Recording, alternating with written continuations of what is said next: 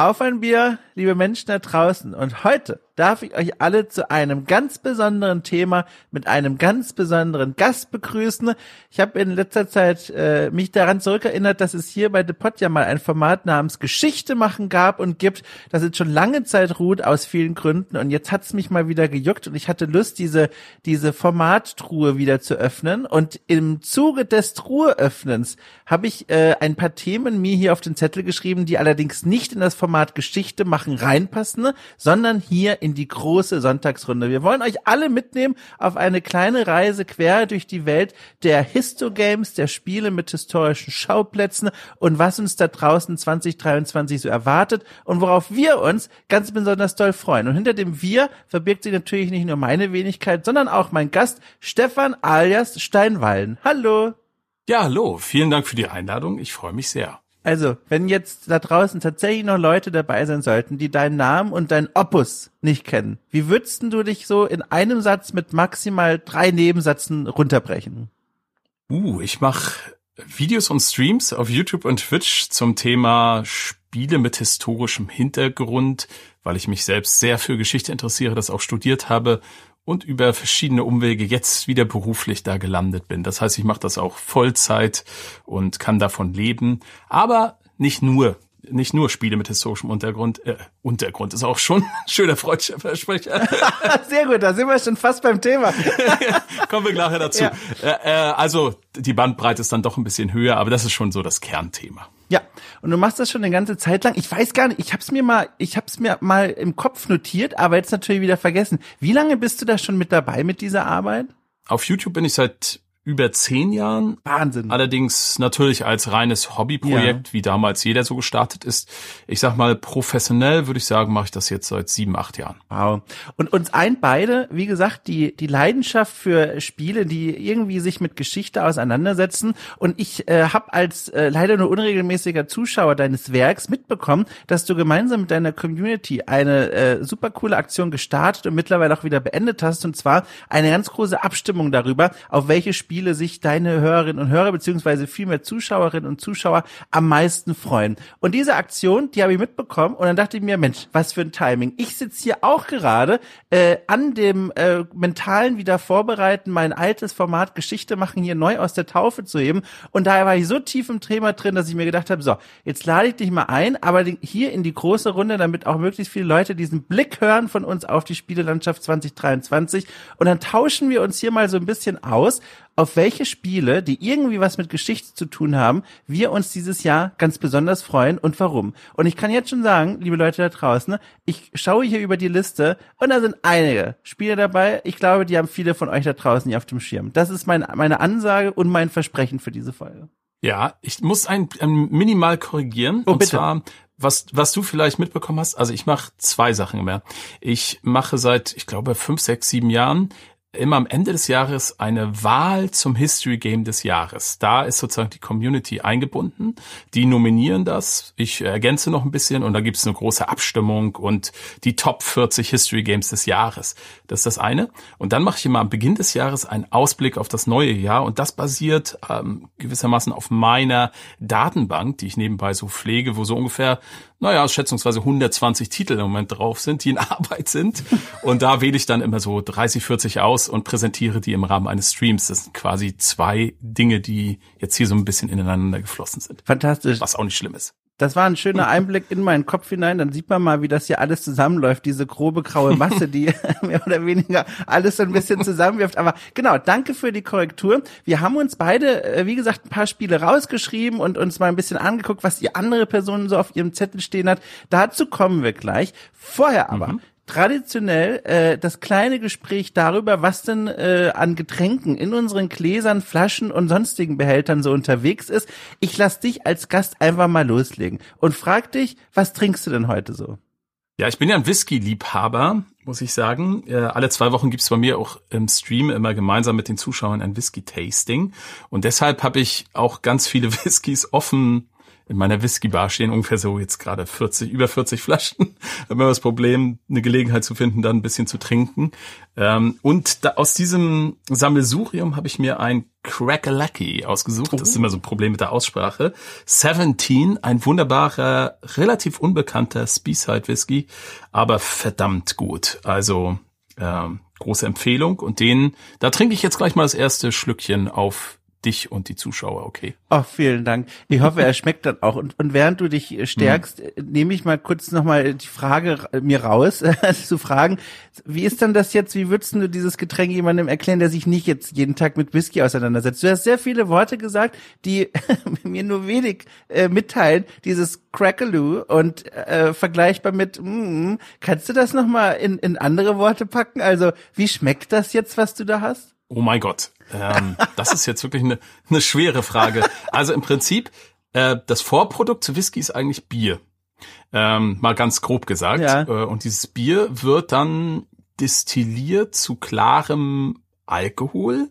Ne, den könnte man auch schon trinken, äh, aber der wird dann wunderbar in, in Holzfässer gepackt und 18, also mindestens drei Jahre, 18, 12, dieser hier 17 Jahre irgendwo gelagert. Und da passiert dann ganz viel. Und rauskommt ein Whisky.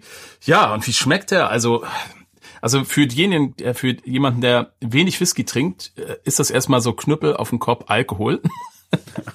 der würde sagen, das schmeckt ja wie fuseliger Schnaps, selbst beim besten Whisky. Aber das ist so wie auch beim Bier. Wenn man das erste Mal Bier trinkt, schmeckt es eigentlich auch nur bitter und eklig, oder? Ich weiß nicht.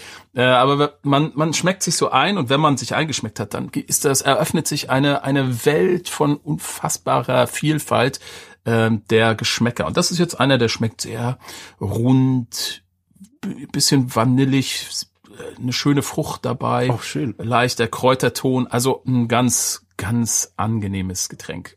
Mir, mir hat mal YouTube vor langer Zeit die Webseite oder beziehungsweise den YouTube-Auftritt von whisky.de in den Feed gespült. Bin mir sicher, die kennen einige Leute, vielleicht sogar von Memes, weil einer der Macher davon und Geschäftsführer, der hat so eine ganz eigene Art, über Whiskys zu sprechen. Mhm. Also sehr bedacht und auch so ein bisschen, also man würde fast sagen, schrullig irgendwie, aber irgendwie auch so ein bisschen sympathisch. Und dieser Mix, der ergab dann, dass ich da sehr lange immer zugesehen habe, wie er verschiedene Whiskys aus allen Herren Länder da verkostet und probiert und beschrieben hat vor allem auch, was er da gerade schmeckt. Und am Anfang war ich da noch ein bisschen irritiert von und irgendwann habe ich mir auch mal eine Flasche gekauft und habe dann quasi gemeinsam mit ihm äh, das mal ausprobiert und dann festgestellt, ui, das ist eigentlich eine ganz feine Sache. Ich habe nur das Gefühl, da gibt's mehr Hit-and-Miss-Potenzial als bei sowas Anbiederndem wie Bier. Also bei Bier habe ich ganz selten, bei mir persönlich, den Moment, wo ich mir denke, oh, also das schmeckt jetzt gar nicht. Irgendwie geht mm. das alles rein, aber bei Whisky gibt's auch welche, wo du denkst, jetzt ist es ein Kampf zwischen Zunge und Getränk, damit das auch wirklich in den Hals reingeht. ja, weil die geschmackliche Bandbreite relativ groß ist, mhm. was ja mhm. die, das Faszinierende ist. Da empfehle ich wirklich mal, also das ist das Beste für einen Einstieg, mal ein Tasting mitzumachen, irgendwie ein professionelles Tasting oder ein Verein oder ja. man, es gibt da unterschiedliche Möglichkeiten. Und da hat man mal in einem Abend ähm, ja so fünf, sechs Whiskys, so kleine, die man dann trinkt. Und erst im Vergleich merkt man eigentlich, wo die Unterschiede sind, äh, was es ausmacht und dann erfährt man natürlich viel drumherum. Also das kann ich nur empfehlen. Sehr schön. Ähm, kommen wir von diesem spektakulären äh, Getränk zu meinem eigentlich super mondänen Getränk, das allerdings eine spektakuläre Hintergrundgeschichte hat. Und zwar folgendes. Ich habe in der Hand eine Bierflasche. Und auf dieser Bierflasche steht Herforder Weihnachtsbier. So. Und exakt mhm. eine Person da draußen wird jetzt erschrocken und ruckartig den Kopf heben. Und ich kann dir sagen, wer es ist. Es ist der liebe Marcel. Denn der liebe Marcel hat mir vor langer Zeit, wie die Flasche schon preisgibt, äh, äh, diverse Biere geschickt zur Verkostung. Und ohne Witz, Irgendwas muss mit der Post gewesen sein. Ich weiß nicht was. Allerdings hat mich das Bier jetzt wirklich erst in den letzten Tagen, also Ende Januar, erreicht. Äh, und das hat zur Folge, dass ich jetzt eines dieser Biere, das ich mir herausgeholt habe, nämlich eben dieses Herforder Weihnachtsbier, das noch aus der Weihnachtszeit verschickt wurde. Ähm, Aber hoffentlich 2022 Weihnachten. ich habe nicht drauf geguckt. Ich traue mich gar nicht nachzusehen. okay. Äh, und das, das passt so wunderbar zum Thema, dachte ich mir dann, weil wir gucken ja heute in die Vergangenheit mit den Spielen und deswegen passt es auch, wenn ich quasi eine Bieredition aus der Vergangenheit trinke. Und jetzt muss ich erstmal meinen Schraubenschlüssel da oder was auch immer erfinden, um das aufzumachen. Übrigens ein Flaschenetikett Etikett, das ich so nicht kaufen würde, weil es ist relativ schlicht, aber das Problem ist, die vorherrschende Farbkombination ist weiß und rot und weiß und rot finde mhm. ich sieht nie wertig aus. Ich erinnere mich dann auch immer direkt an das Sterni, an das Sternburger Bier aus Berlin oder aus der Nähe von Berlin und das ist hat ja auch so einen Ruf, jetzt nicht unbedingt das, das beste Gesöff zu sein und äh, das hier sieht auch nicht wertig aus. Aber ich mach's mal auf jetzt. Moment, ich muss mich da Boah, das hat der Weihnachtsmann aber persönlich mit dem Bizeps zugeschraubt. So, ich hab's offen und jetzt probiere ich's mal. Ich bin sehr gespannt. Oh, ich merke schon direkt, meine Nase ist gerade an der Öffnung der Flasche vorbeigesaust und da kommt schon so was Gewürziges oben raus. Das ist also spannend. Okay, ich probiere mal. Du sagst also, der Weihnachtsmann sieht auch nicht wertig aus. du hast recht, weil ich mir jetzt mit viel mehr Bevölkerungsgruppen verscherzt, als ich gedacht habe. Also, ähm, ui, das schmeckt, ich kann dir sagen, wie es schmeckt. Das schmeckt wie wenn man ähm, am ersten Weihnachtsfeiertag einen Toast sich macht und den Toast würzt mit so einer Rosmarin-Paprika-Gewürzmischung. Ich weiß nicht, ob du das schon jemals mhm. gewagt hast, aber ich schon und daran erinnert es mich sehr. Also lecker. Ähm, ich sehe auch, es ist eher eines der stärkeren Biere. Das heißt, irgendwann ab der Hälfte des Podcasts musst du das dann hier übernehmen. Aber ich fühle mich gut. Doch, ich find's lecker. Also vielen Dank, Marcel. Schön. Sehr schön. Naja, ich würde sagen, haben wir das abgehakt und kommen jetzt zu dem Thema, das ich schon in meiner umständlichen Anmoderation versucht habe herzuleiten. Ich mach's vielleicht sogar nochmal. Die Leute werden aufschreien, die sie denken, nein, wir haben es doch schon kapiert, was du willst. Ich sag's trotzdem nochmal. Der Hintergrund zu diesem Thema, keine Sorge, ich erzähl's nicht nochmal die Sache mit der Abstimmung bei dir, aber der Hintergrund des Themas war folgender wie gesagt, es gibt hier dieses Format Geschichte machen. Das war so ein Baby von mir, das ist schon sehr alt mittlerweile, also eigentlich schon ein Teenager, wenn man so will.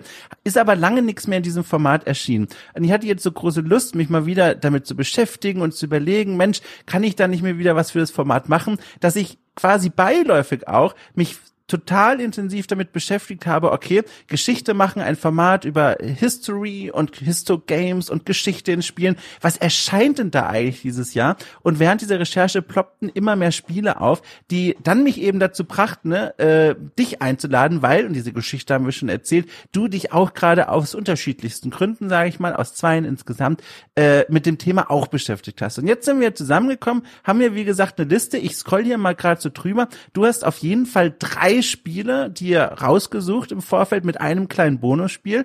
Ähm, und ich habe eins, zwei, drei, vier Spiele mir überlegt, die allesamt sehr unterschiedlich, aber doch einen überraschenden roten Faden haben.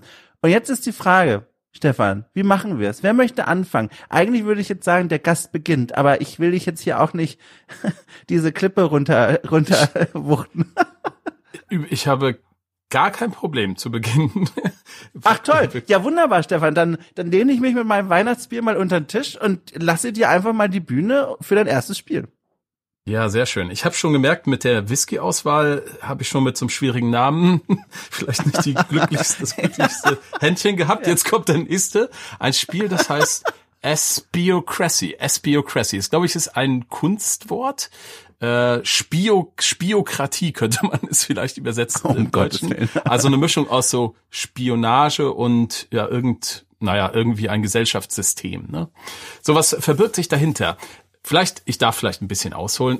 Ich mhm, liebe ja, gern. oder ich bin äh, also eines meiner meiner Hauptthemenfelder so äh, sind so Paradox Games, diese großen Grand Strategy Spiele, die von denen ja kultiviert werden seit 20 Jahren. Da gibt's die verschiedensten Arten, Europa Universalis, Crusader Kings, äh, Hearts of Iron, Stellaris und so weiter. Haben sicher einige schon gehört. Und ähm, ja, da hat sich, glaube ich, schon so eigenes Genre gebildet, nämlich so, also Grand Strategy, das ist meistens so global, man kann ganz viele Länder spielen und das Ganze hat auch eine starke Sandbox-Charakter. Es gibt nicht so richtig Siegbedingungen, sondern man probiert einfach aus und alternative Geschichte entwickelt sich. Und das hat, läuft fast, also immer mit pausierbarer Echtzeit. Das heißt, man kann jederzeit anhalten, alles machen und dann weiterlaufen lassen.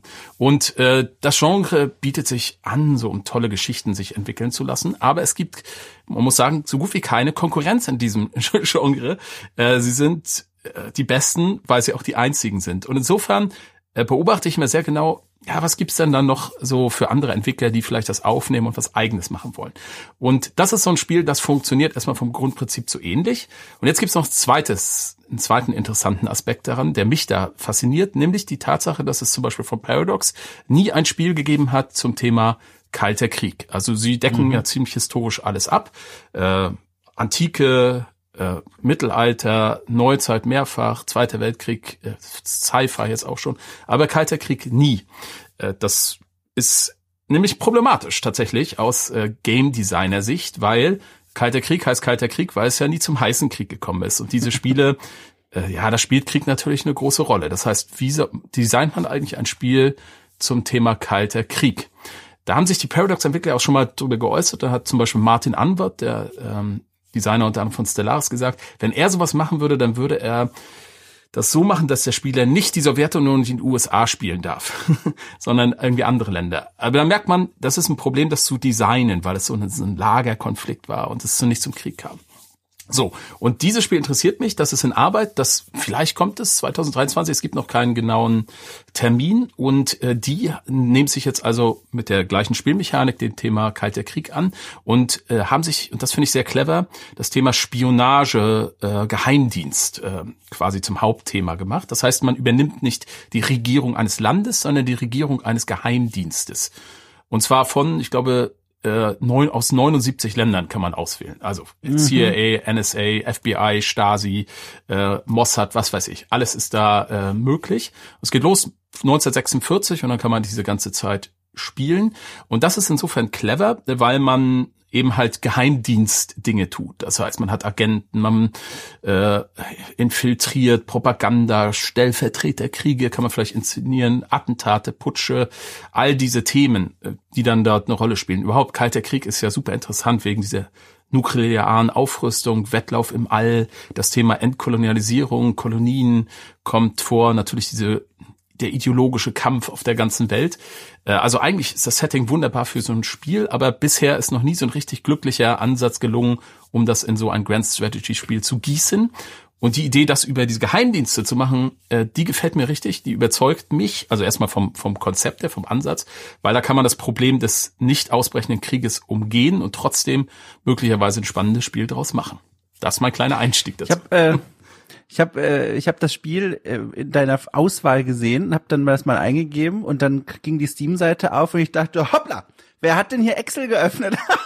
Ja gut. Also es gibt also es gibt so ein paar Screenshots, ähm, die zeigen natürlich, wie man es von der Grand Strategy äh, Genrevertretern erwarten würde, die ganze Welt oder einige Kontinente, die sind dann auch eingefärbt in die Ländergrenzen dieser Zeit. Aber es gibt auch Screenshots, die zeigen sehr viele Daten und Werte und Berechnungen und das ist für so eine Art Spiel natürlich essentiell, weil es darum geht, viel Informationen zu verwalten mhm. und, äh, und und Informationsquellen im Blick zu behalten und informierte Entscheidungen zu treffen. Aber ich bin mir sicher, da wirst du mir als ein, ein Liebhaber dieses Genres äh, zustimmen. Menschen, die mit dieser Art Spiel noch nicht allzu vertraut sind, die müssen mehrere Hürden überspringen. Nicht nur, dass diese Spiele traditionell ja eher komplex sind und schwer zu lernen, sondern allein schon die Präsentation auch so ein bisschen bieder ist, ne? Absolut. Also das gehört tatsächlich so bisschen zum Genre dazu, dass es so eine spielbare Excel-Tabelle ist.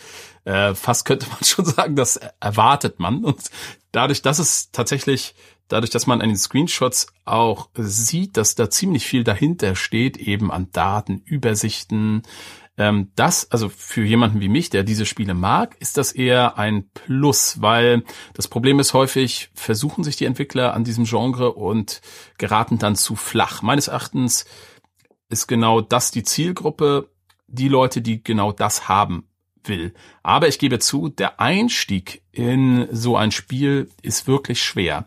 Da tut sich das, oder da tut sich was. Paradox arbeitet da ziemlich hart dran, dass sie versuchen, die Spiele mhm ja, zugänglicher zu machen. Ich glaube, zum Beispiel mit Crusader Kings 3 ist ihnen das relativ gut gelungen. Aber auch deshalb, weil das mhm. Spiel sehr stark über Charaktere läuft und nicht so sehr über äh, Listen und sowas.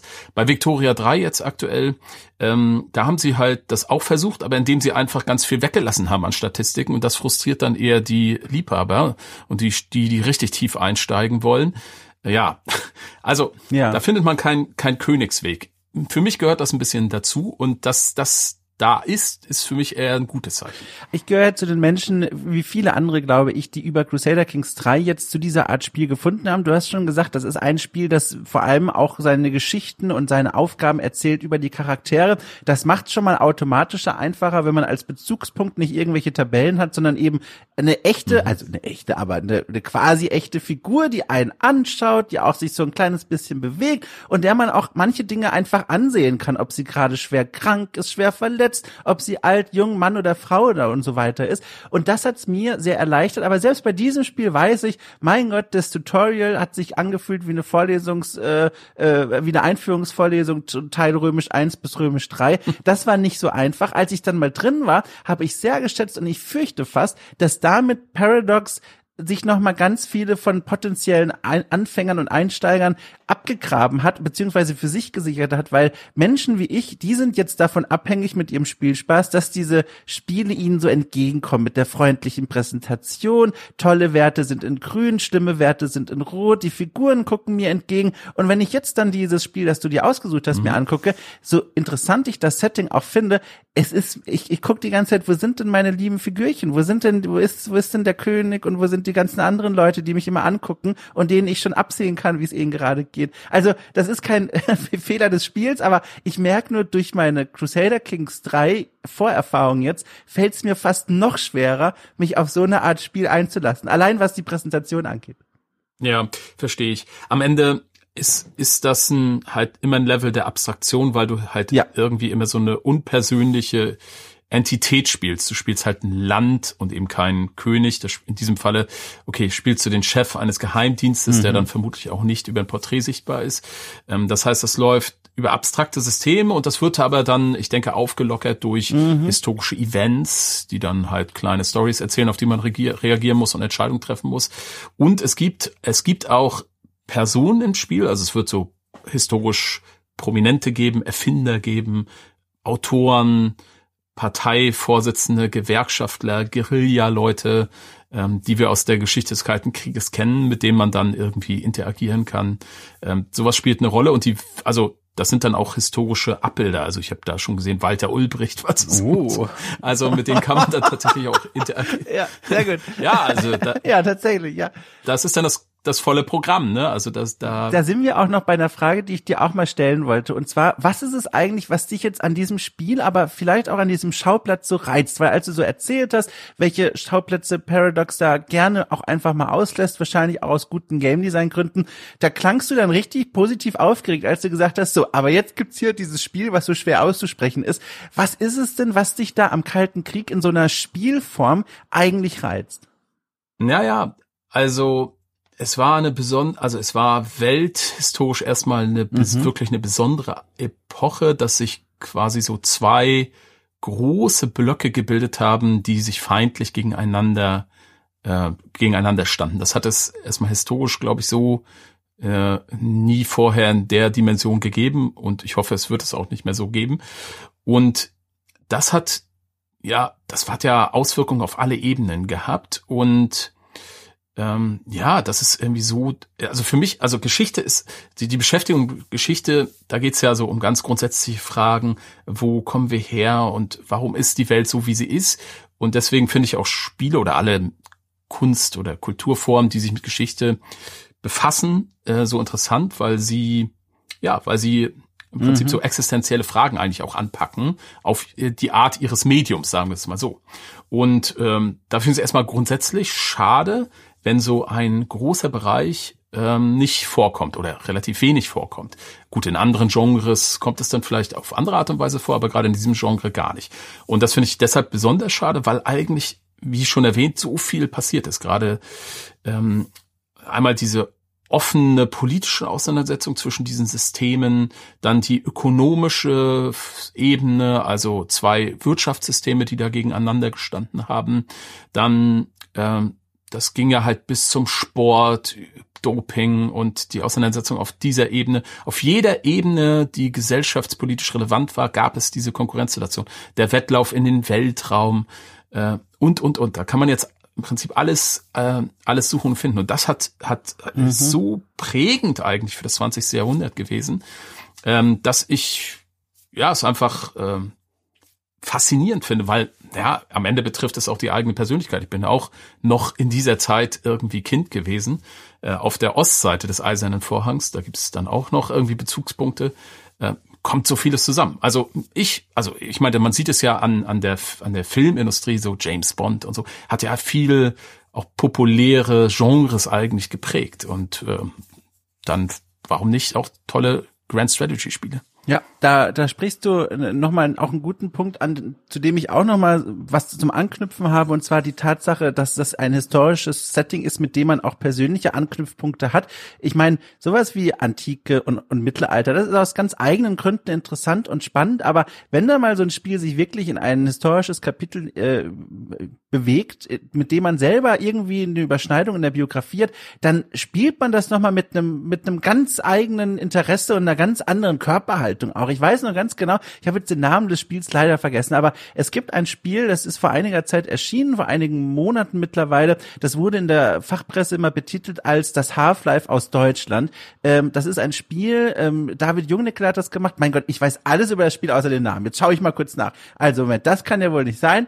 Ähm, jedenfalls, während ich den Namen parallel google, ähm, oh, Industria heißt es. Industria heißt das Spiel. So, ähm, Industria, das habe ich gespielt und äh, genau wie André hier bei The Pot ähm, war ich sehr interessiert zuerst wegen der Beschreibung des Spiels. Da hieß es nämlich, ja, das Spiel beginnt in den Endzügen der DDR und man erlebt den Fall der Mauer mit. Ähm, das habe ich jetzt als historisches Ereignis nicht bewusst mitbekommen. Ich bin zwar Jahrgang 89, aber ich lag quasi noch in der Scheune, äh, in der in der Krippe, als als diese Weltereignisse passierten. Aber in dem Spiel beginnt alles in einem einem, äh, in einem klassischen deutschen Wohnzimmer dieser Zeit und äh, führt uns, während wir die Geschichte langsam erkunden, durch ein klassisches deutsches Nachkriegstreppenhaus.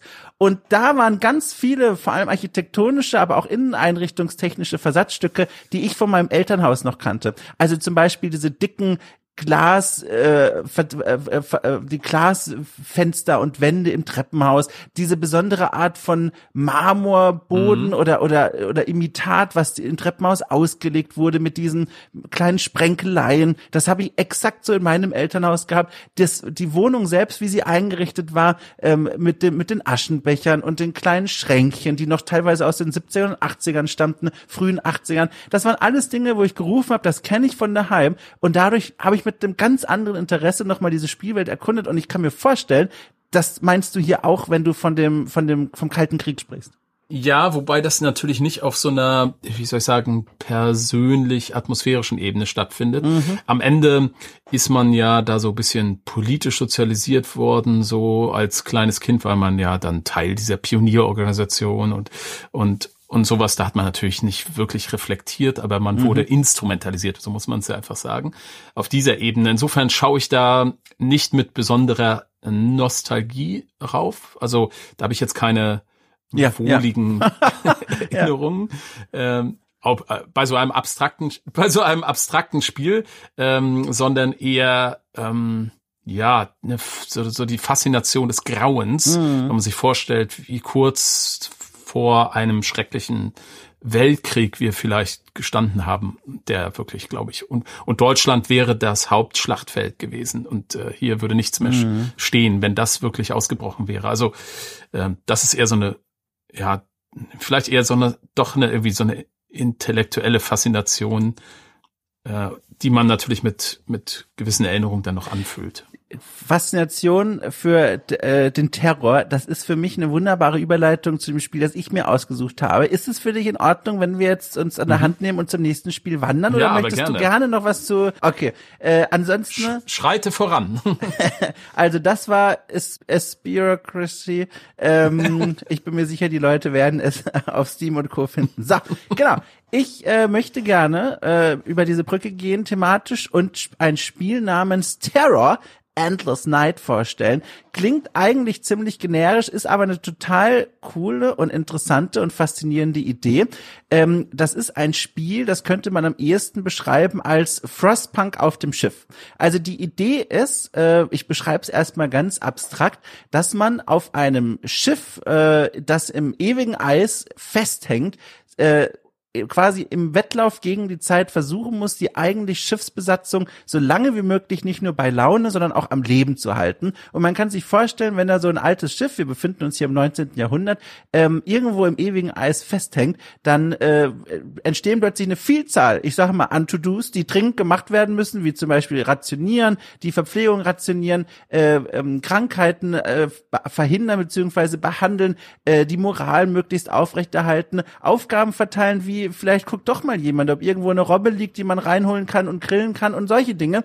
Äh, diese Aufgabenverteilung und das Management, das übernimmt man in diesem Spiel, während quasi Tag für Tag, das Spiel spielt sich rundenweise, ähm, die Bedingungen immer härter werden. Und daraus ergeben sich dann auch Events, Zufallsevents aus der Mannschaft heraus, die dann zum Beispiel an der Tür des Kapitäns klopft und sagt, so, wir meutern jetzt gar keinen Bock mehr auf das ewige Eis, dann muss man harte Entscheidungen treffen, wie gehen wir mit den Aufwieglern um, äh, harte Bestrafung oder, oder versuchen schonend denen irgendwie einzureden äh, und zuzureden. Und diese ganzen Entscheidungen, dieses, ich möchte fast sagen, Sozialexperiment auf einem Schiff, das ist etwas, was ich mir sehr faszinierend vorstelle. Und die Bilder und Videos und Eindrücke, die es bisher zu dem Spiel gibt, das irgendwann dieses Jahr erscheinen soll, das klingt erstmal sehr vielversprechend. Vor allem, wenn ich mir auch so den Ton anschaue, den dieses Spiel versucht anzuschlagen, die Illustrationen und auch der Soundtrack, das wirkt alles ziemlich düster und, und ziemlich, hm, ernst. Und bei Frostpunk war es ja schon ganz ähnlich so, dieses ähm, Survival-Aufbauspiel, auch im ewigen Eis, wo es allerdings darum geht, eine Siedlung großzuziehen und zu verhindern,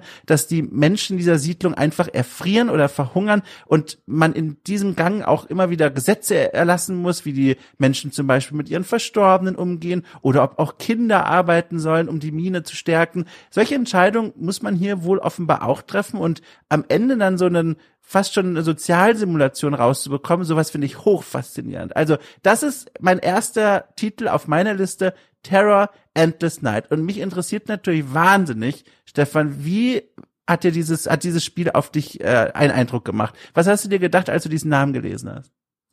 Ja gut, der Name klingt tatsächlich erstmal so wie irgendein Voll. Horrorshooter. Ja. Aus den 90ern vor allem. So. Äh, aber ich muss sagen, ich ich bin dir total dankbar, dass du das gebracht hast, weil mhm.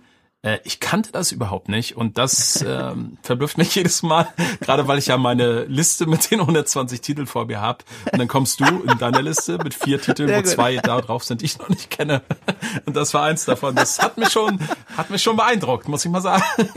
Ah, äh, und, und ich habe mich eigentlich auch geärgert, weil ich dieses Spiel wahnsinnig mhm, gerne mhm. vorgestellt hätte in meiner Jahresvorschau. Aber äh, weil es, es äh, ich fand's, hat mich auch total begeistert. Ähm, vor allem ja. die ästhetische Präsentation war wirklich überzeugend. Das sieht so ein bisschen aus wie so eine, so teilweise so, so angeraute Ölmalereien und äh, Disco Elysium fiel mir auch ein als Querverweis. Stimmt, ja. Hm. Ja. Ja, sehr, sehr kunstvoll, so ein bisschen den Kunststil des 19. Jahrhunderts mit aufgegriffen. Es geht, glaube ich, um diese mhm. Nordwest, die Suche nach der Nordwestpassage und ich glaube, der das hatte ich jetzt gar nicht gesagt, ne? Terror ist äh, der Name eines Schiffes, das vermisst wird und man ist auf ja. der Suche nach diesem vermissten Schiff. Äh, insofern ist das ganz klug irgendwie diesen generischen Name, äh, der eigentlich historisch aber jetzt hier absolut nachvollziehbar verwendet wird. Ja, ich äh, finde diese Art von von Spiel und Frostbank hast du schon genannt, war auch meine erste Assoziation auch unglaublich faszinierend. Ich spiele gerade jetzt, muss ich zugeben, erst Frostpunk so in Gänze. Oh, ähm, schön, ja. Alle Szenarien und so. Ja, wirklich ein faszinierendes Spiel. Äh, was, glaube ich, Frostpunk, ich bin mir nicht sicher, ob es zum ersten Mal aber so richtig, ähm, richtig ausgefeilt präsentiert hat, ist dieses schon eigentlich mhm. bekannte Prinzip des Ressourcenmanagement, das man ja aus verschiedenen Spielarten kennt, halt verbunden mit diesem Storytelling und diesen moralisch moralischen Entscheidungen, die man laufend treffen muss. Eigentlich ist das ja ein bekanntes Thema von Spielen, dass du, also das ist sogar ein Kernelement von Spielen, dass du immer begrenzte Ressourcen hast und immer zu schwierige Entscheidungen treffen musst. Das ist, glaube ich, mhm. die Grundlage von vielen guten Spielen, schwierige Entscheidungen zu treffen. Aber das halt dann in der logischen Konsequenz nicht nur so einfach abstrakt laufen zu lassen, sondern wirklich mit den Geschichten von einzelnen Menschen, mit ihren Gesichtern zu verbinden. Das ist, das ist so irgendwie ganz faszinierend und das treibt dieses Spiel, glaube ich, Terror, wie hieß es nochmal? Irgendwas mit Terror. Terror Endless Night. Endless, genau. Äh, Endless Night ist ja auch wahrscheinlich in den dunklen Nächten dort oben im, im Norden. Treibt das nochmal weiter. Man, man sieht, glaube ich, von jedem Matrosen, von jedem Unteroffizier, der hat ein Bild und der hat äh, irgendwie eine Identität. Und damit verbindet man ja plötzlich was mit den Personen. Die haben ein Gesicht und dann fallen die Entscheidungen noch schwerer. Ähm, also darauf freue ich mich wahnsinnig. Das ist genau mein Ding. Also großartig. Ja.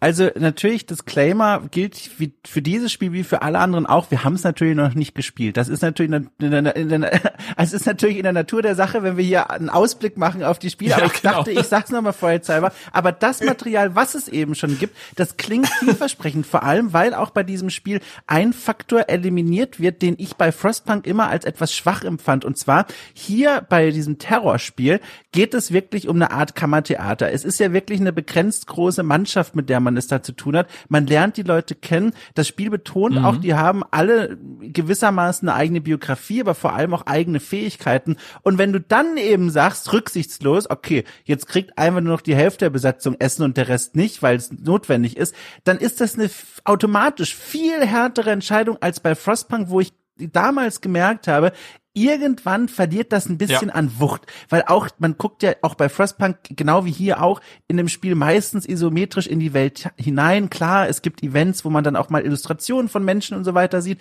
aber man fühlt sich doch sehr entrückt und vor allem eben auch deswegen, weil die Anzahl der dort lebenden Menschen gewissermaßen unüberschaubar oder auf jeden Fall nicht personalisiert ist. Und hier aber hast du halt die Mannschaft, du lernst sie kennen, alle am Stärken und Schwächen und wenn eine Person, vielleicht sogar zwei, drei, geschweige denn fünf, irgendwann mal wirklich sterben sollten, ich kann mir vorstellen, ist so ein Spiel ganz schnell vorbei. Und dadurch werden die Ent Entscheidungen automatisch, so hoffe ich, interessanter. Genau, und du, du verknüpfst dich ja ähm, weil wir mhm. Menschen sind, ja irgendwie automatisch mit anderen Menschen, auch wenn sie nur digital da sind. Und wenn sie einen Namen haben und ein Gesicht haben und eine Identität haben, auch wenn es nur eine digitale Identität ist, man, also bei mir ist das, ich bin nicht so abgebrüht mhm. und kann sagen, das ist nur eine Zahl und so, sondern das, das äh, wirkt dann auf mich. Ähm, und ja, äh, das kenne ich auch von anderen Spielen, also zum Beispiel Cruise Expedition oder ich hatte zuletzt oh, jetzt ja. im Stream mhm. die Oregon Trail gespielt, wo man auch mit so vier Leuten äh, durch, durch den Westen marschiert wird und das ist auch so ein bisschen Survival-mäßig und Ressourcenmanagement. Und da war es zum Beispiel auch so, da mhm. war eine dabei, Mabel hieß sie und die hat dadurch, dass sie Namen hat und Gesicht hat, ist es einfach schon, äh, die, die konnte eigentlich nix. Die hat immer nur Mist gebaut, die hat die Gruppe aufgehalten, die hat sie in, in die Irre geführt, äh, aber trotzdem hat, hat man da eine, plötzlich eine Verbindung. Irgendwo tat sie einem leid und man hätte sie knallhart auch zurücklassen können. Ja. Aber das ist doch Mabel. So, nach dem, nach dem Motto. Das heißt, der Min-Maxer, der, der Power Gamer, der normalerweise so in Strategiespielen ja äh, dominant ist und alles optimiert, ich, vielleicht äh, wird der auch so ein bisschen aufgeweicht ja. durch solche ich, ich höre einige meiner Mitpodcaster laut auflachen. Also was ich hier an Erfahrung schon mal gesammelt habe äh, durch meine Mitarbeit hier in dem Magazin ist, es gibt wirklich Menschen, und das war mir vorher nicht wirklich klar, die, denen ist das scheißegal. Also die, die sehen das immer noch als Code und als Funktion und das ist ja auch völlig in Ordnung, aber die verpassen, wenn man es so formulieren möchte, einen Großteil der emotionalen Wirkkraft von solchen Spielen, mm. weil es halt einem mehr oder weniger egal ist. Also dieser immersive Schritt hinein in die Spielwelt, der wird dann nicht so gerne getan oder er wird gar nicht getan, aus welchem Grund auch immer, ist ja wie gesagt auch völlig fein, aber ich habe da persönlich gar keine Wahl. Also wenn ich so ein Spiel spiele, da bin ich, also sitze ich schon gedanklich auf dem Schoß von all diesen Menschen in diesem Spiel und, und tätschle ihnen auf den starken Nacken und sage so, ich hoffe, wir beide kommen hier gut durch. Und ich Geht kann da gar nicht anders. Ja.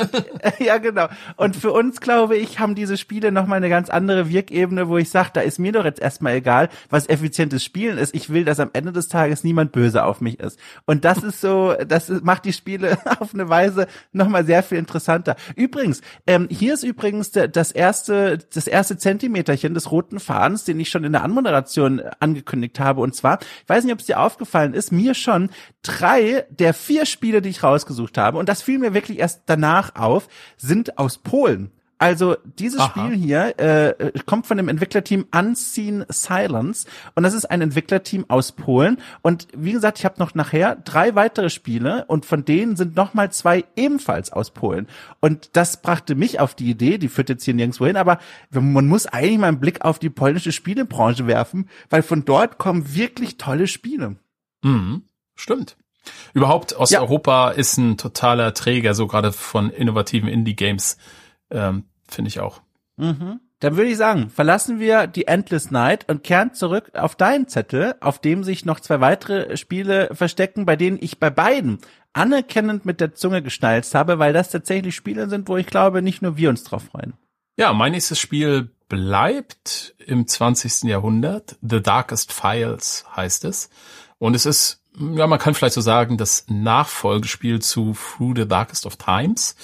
Ein mhm. Berliner Entwicklerstudio, ähm, die damit, ich glaube, schon einiges Aufsehen und durchaus Erfolg mit ihrem letzten Spiel dort gesammelt haben.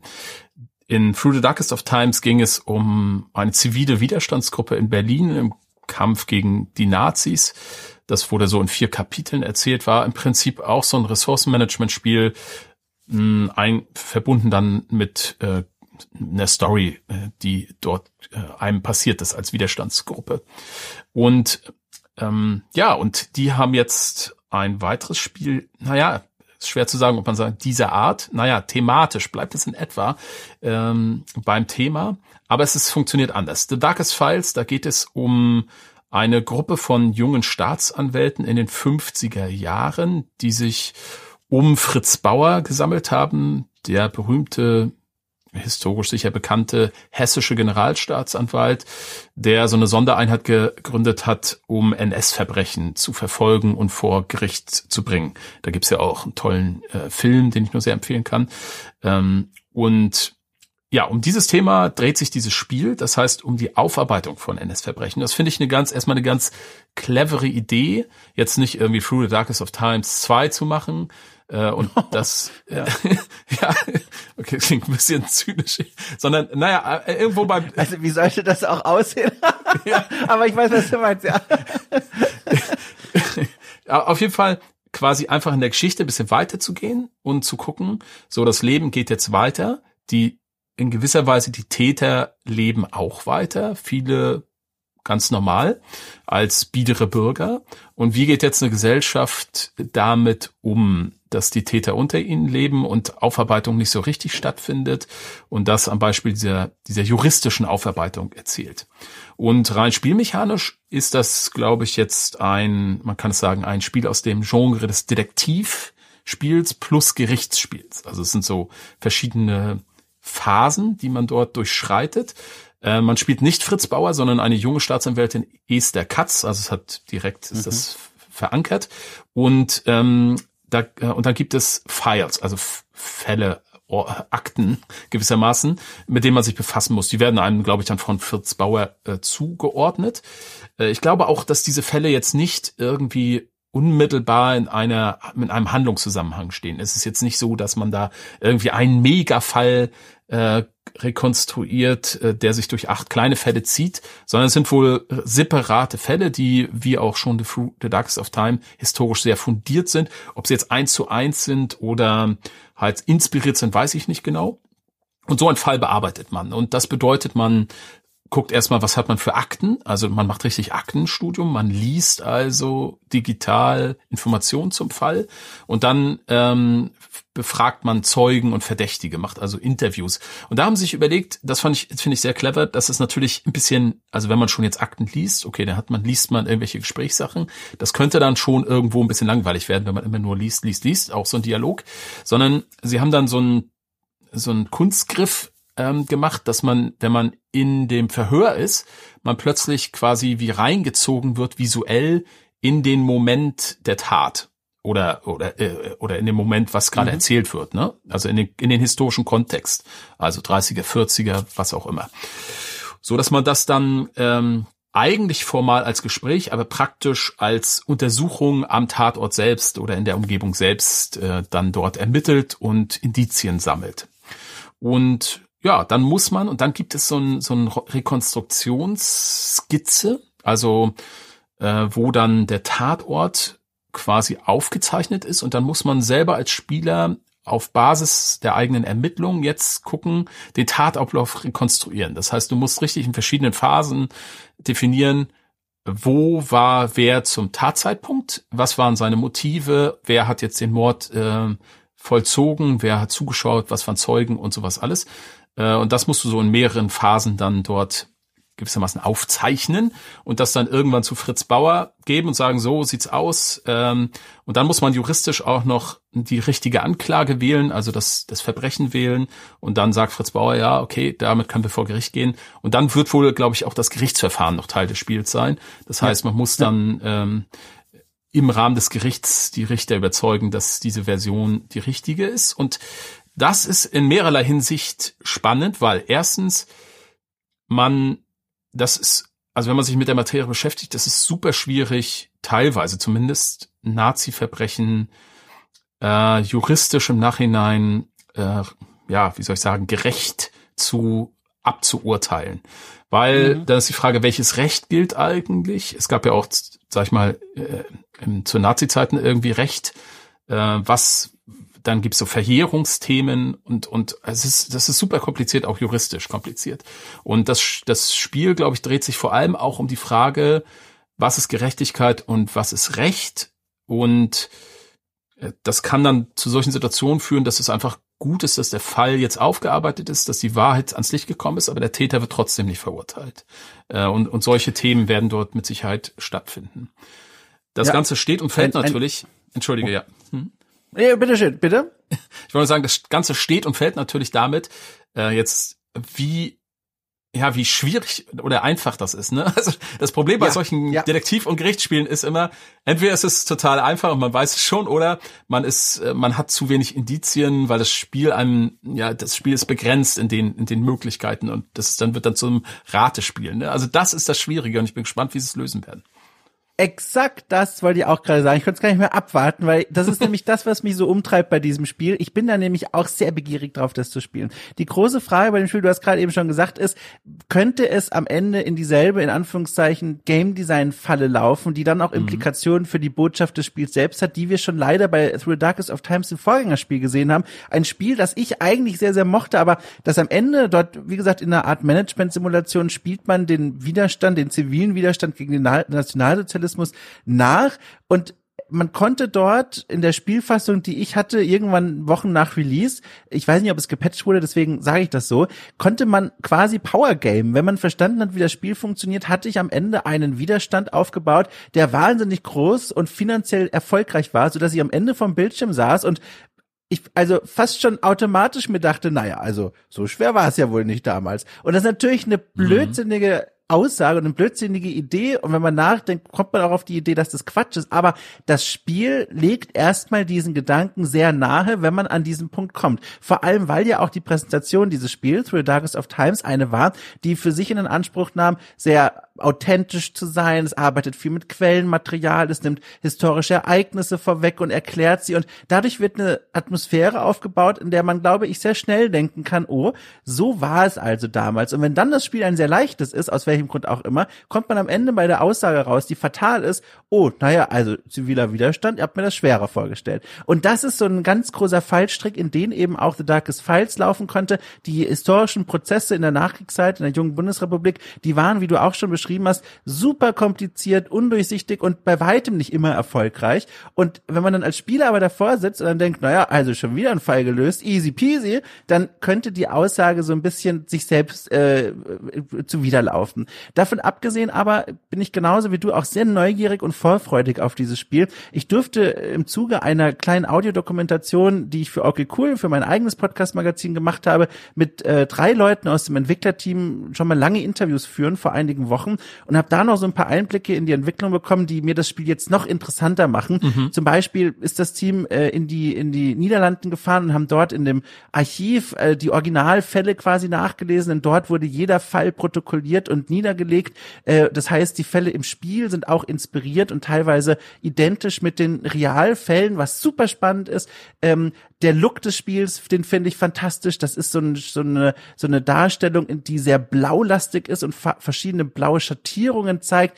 Äh, alles gehalten, passend zum Genre in so einem Noir-Stil. Das heißt, super harte Schlagschatten, starke Konturen, viel liegt im Dunkeln, aber es gibt auch einzelne Bilder in der Szene, die so im Licht liegen und dadurch wirkt alles alles so schön dramatisch und dann der Soundtrack, der dafür produziert wurde. Das ist in sich so ein total schlüssiges Bild und jetzt bin ich eben nur gespannt, wie gesagt, ob am Ende die implizierte Aussage auch eine ist, die das Entwicklerteam auch wirklich treffen wollte. Ich glaube, das wird so ein ganz wichtiger Punkt werden. Ja, ich glaube, das sind auch die größten, die größten Gedanken, die sich äh, machen bei der Entwicklung. Ich hoffe ja, das Problem ist ja, du hast ja eine sehr breite Spielerschaft. Du hast mhm. so, sag ich mal, äh, ich, ich sag jetzt schon fast mal Profi-Gamer, die wirklich jedes dieser Spiele spielen und äh, schon alles gesehen haben.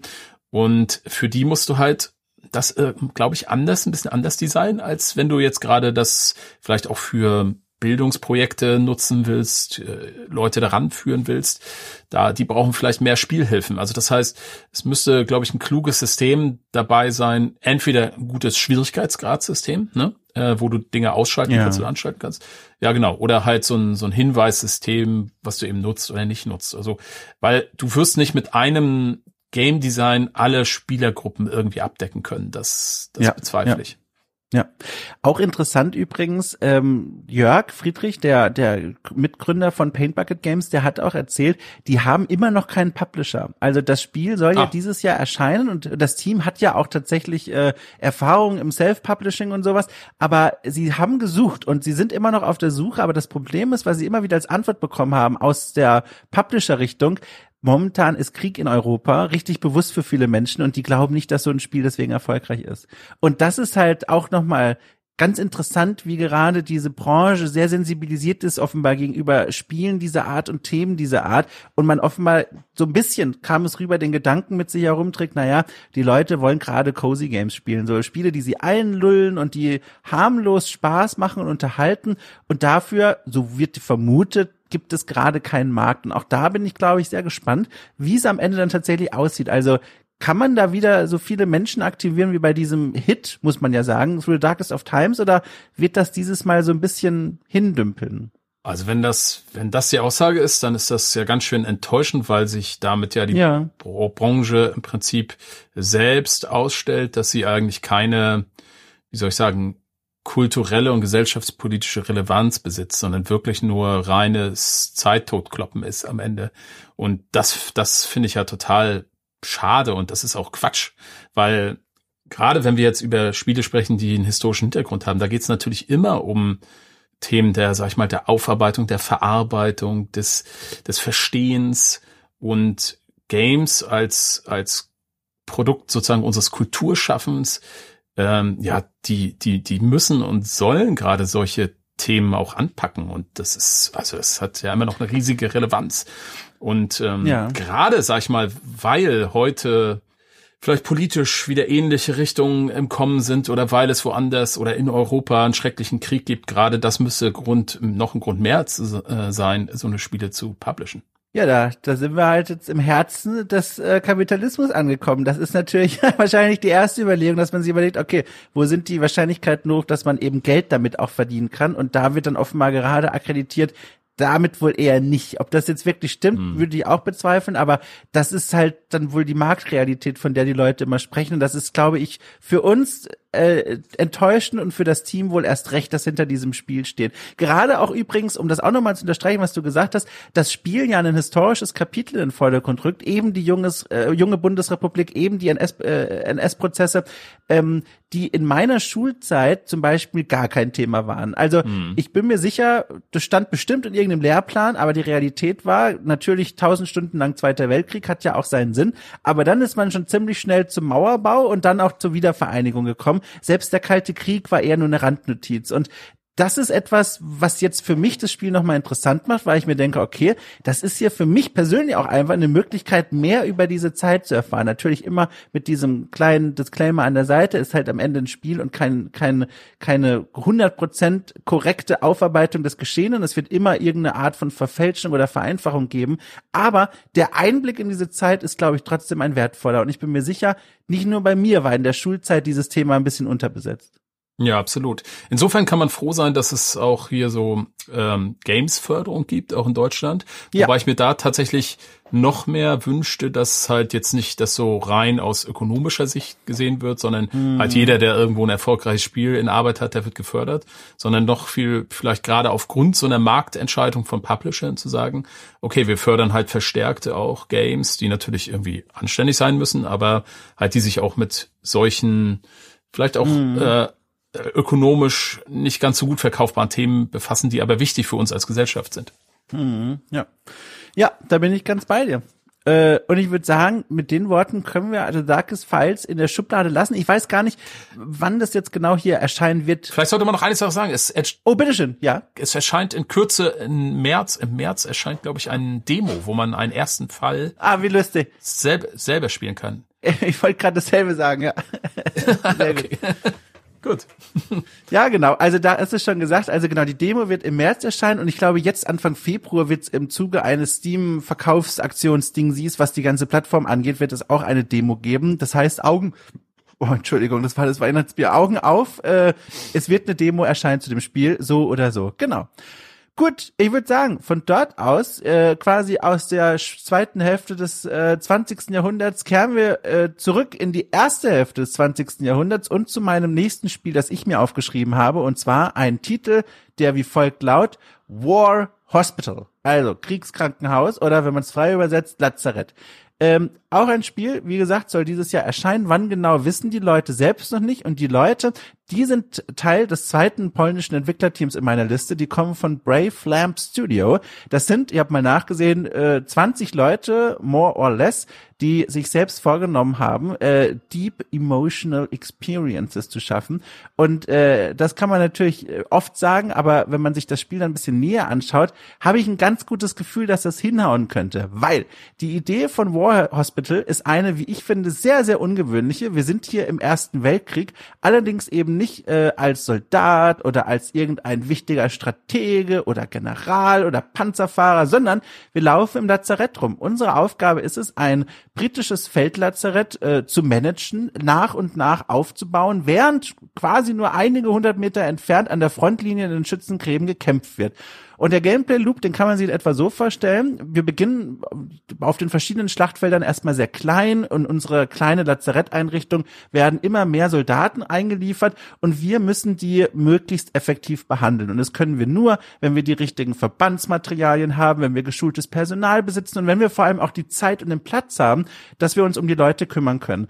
Äh, das ist also, wie man sich vorstellen kann, auch wieder auf seine Art ein Wettlauf gegen die Zeit, weil immer mehr Verwundete angeschleppt werden und wir versuchen müssen, äh, nicht nur die Leute zu behandeln und auch zu entscheiden, was mit ihnen passieren soll. Also Schicken wir zum Beispiel schwer verwundete Soldaten an die Front, nur damit die Front stärker besetzt ist, oder schicken wir sie nach Hause?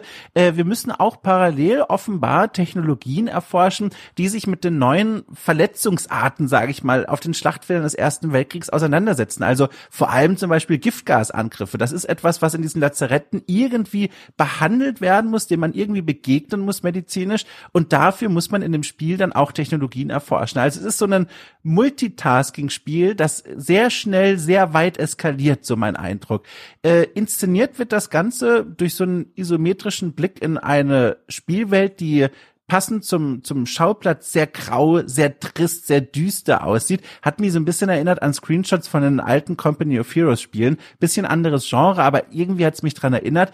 Es sieht auch so ein bisschen technisch aus. Also die Screenshots zeigen sehr viele Zahlen und Ressourcen und Behandlungsmöglichkeiten und so weiter und so fort. Aber das Thema bleibt nichtsdestotrotz ein super spannendes, weil ungewöhnliches. Und deswegen musste das hier einfach auf die Liste. Und das Spiel, das hatte ich tatsächlich auch schon auf meiner Liste. Also das beobachte ich. Ach cool, ja. ja äh, das andere, was ich noch nicht kenne, kommt noch. Äh, das beobachte ich auch schon schon länger mit großem Interesse.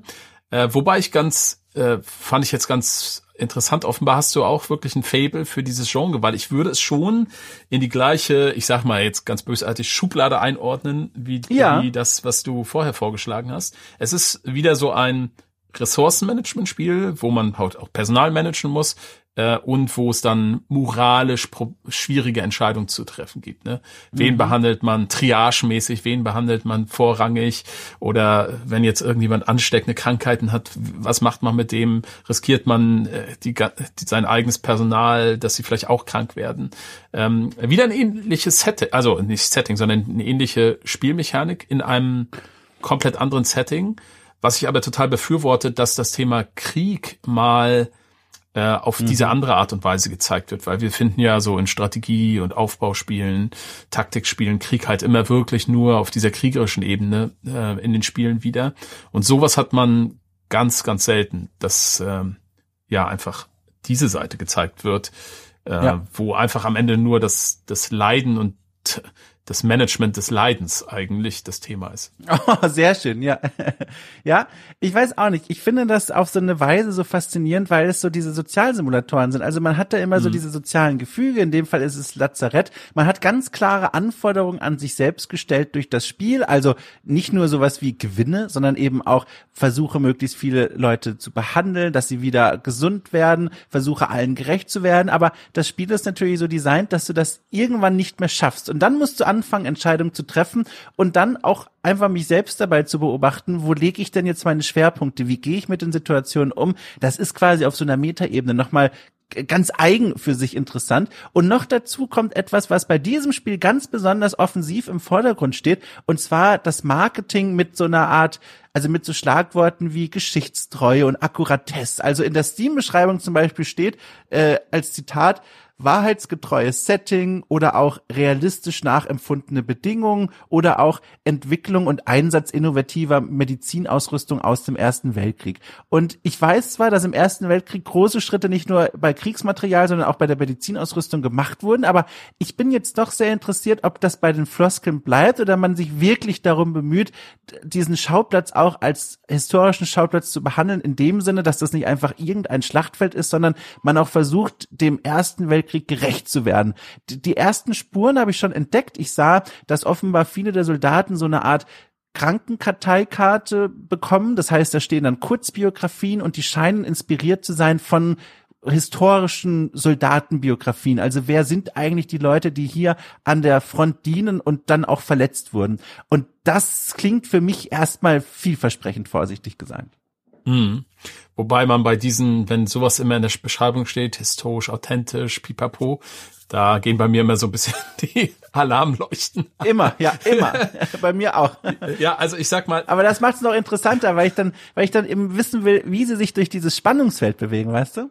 Genau. Ich würde das als PR-Mensch, glaube ich, äh gut, ich meine, vielleicht muss man es als PR-Mensch machen, weil das offenbar attraktiv ist für Leute. Aber das Problem ja. ist, dass du hinterher dich immer einfach nur angreifbar machst, weil äh, mm. natürlich ist nichts äh, am Ende wirklich historisch authentisch, wenn man ein Spiel äh, darüber macht.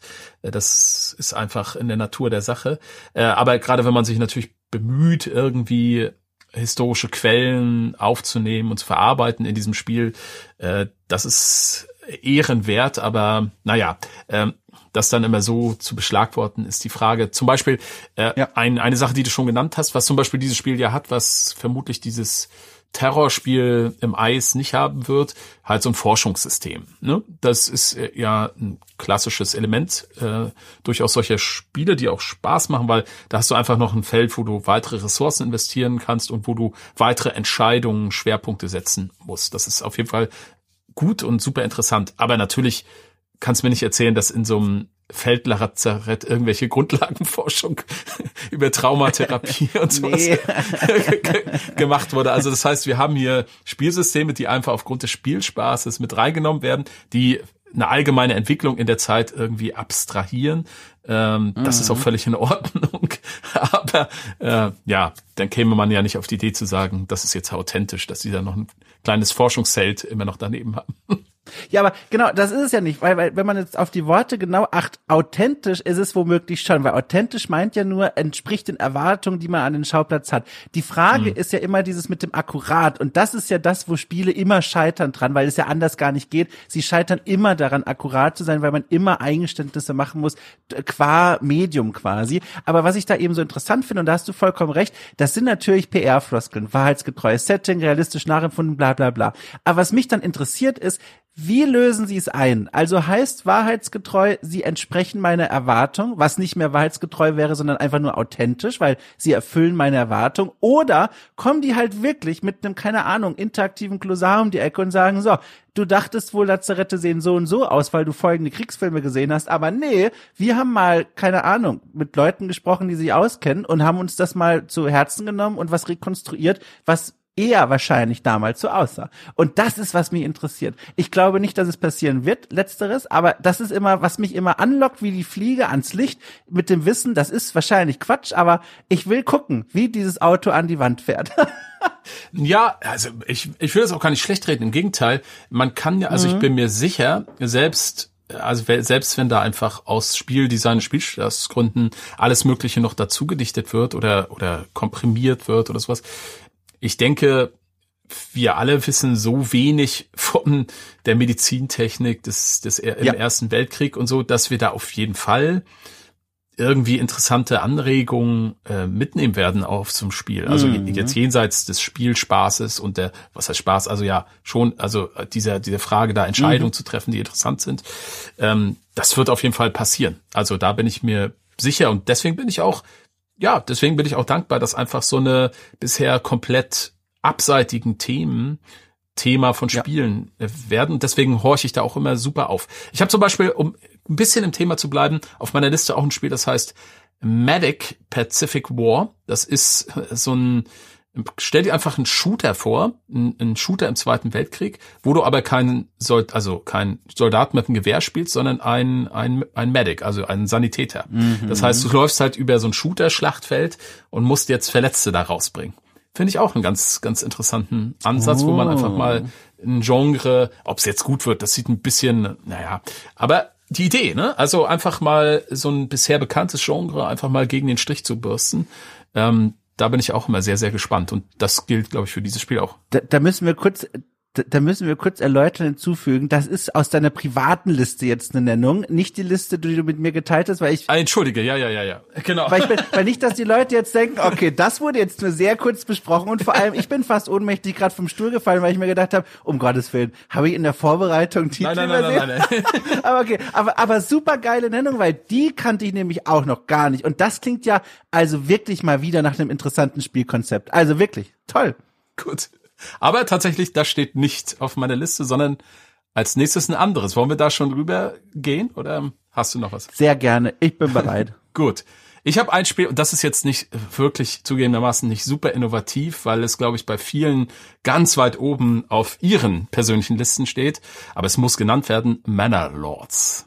Das vielleicht gehypteste Indie-Spiel aktuell, mhm. was man sich denken kann. Ähm, ich muss dazu sagen, also erstmal, ich war super, ich war lange Zeit super skeptisch, was dieses Spiel betrifft. Also vielleicht kann man grundsätzlich mal sagen, das ist ja ein, ein Entwicklerprojekt, also der natürlich ein bisschen externe Hilfe hat, aber ein Entwickler das macht. Und äh, was er offenbar auf jeden Fall schon mal für ein riesiges Talent ist, äh, was so PR betrifft äh, und ähm, mhm. so so ein Hype zu organisieren, weil das hat er geschafft. Und ich war da sehr, sehr, ich, lange Zeit extrem zurückhaltend, weil ich konnte mir es einfach nicht vorstellen, wie jemand alleine ähm, so ein Spiel erschaffen kann. Also ein Aufbauspiel, klassisches Aufbauspiel im Mittelalter, was so fantastisch aussieht, wie es man erstmal nur auf Screenshots gesehen hatte, die er gepostet hat und was dann alle möglichen anderen Features noch beinhaltet, äh, die man aus allen möglichen anderen Spielen kennt und quasi so eine eierlegende Wollmilchsau da produziert, die auch noch aussieht, die noch besser aussieht mhm. als jedes andere Aufbauspiel, was ich jemals gesehen habe. Äh, also das war für mich irgendwie undenkbar. So, und dann erschien ja die Demo-Version, die man spielen konnte, ich weiß gar nicht, im November oder so, wann das war, letztes Jahr oder im Oktober. Und hab halt ich skeptisch diese Demo gestartet und man startet da wie mit zehn Dorfbewohnern und äh, einem Ochsen und als man dann so rangezoomt hat und ich den ersten Bauauftrag ausgelöst hat und sich dann ein Dorfbewohner mit dem Ochsen zusammen zum Holzlager bewegt hatte und da der so ein Tra Zuggeschirr hatte und dieser Holzstamm hinten angehängt wurde und sie sich langsam hin zu dem Bauplatz bewegt haben. Nach zehn Sekunden in dem Moment hatte das Spiel mich komplett geflasht und da war ich auch begeistert. Und, da, und da war ich auch begeistert. Oh, ja, ich, ich verstehe dich so gut, das ist so traurig. Seitdem. Also man jubelt einfach, wenn man, wenn man das sieht, da jubelt man einfach.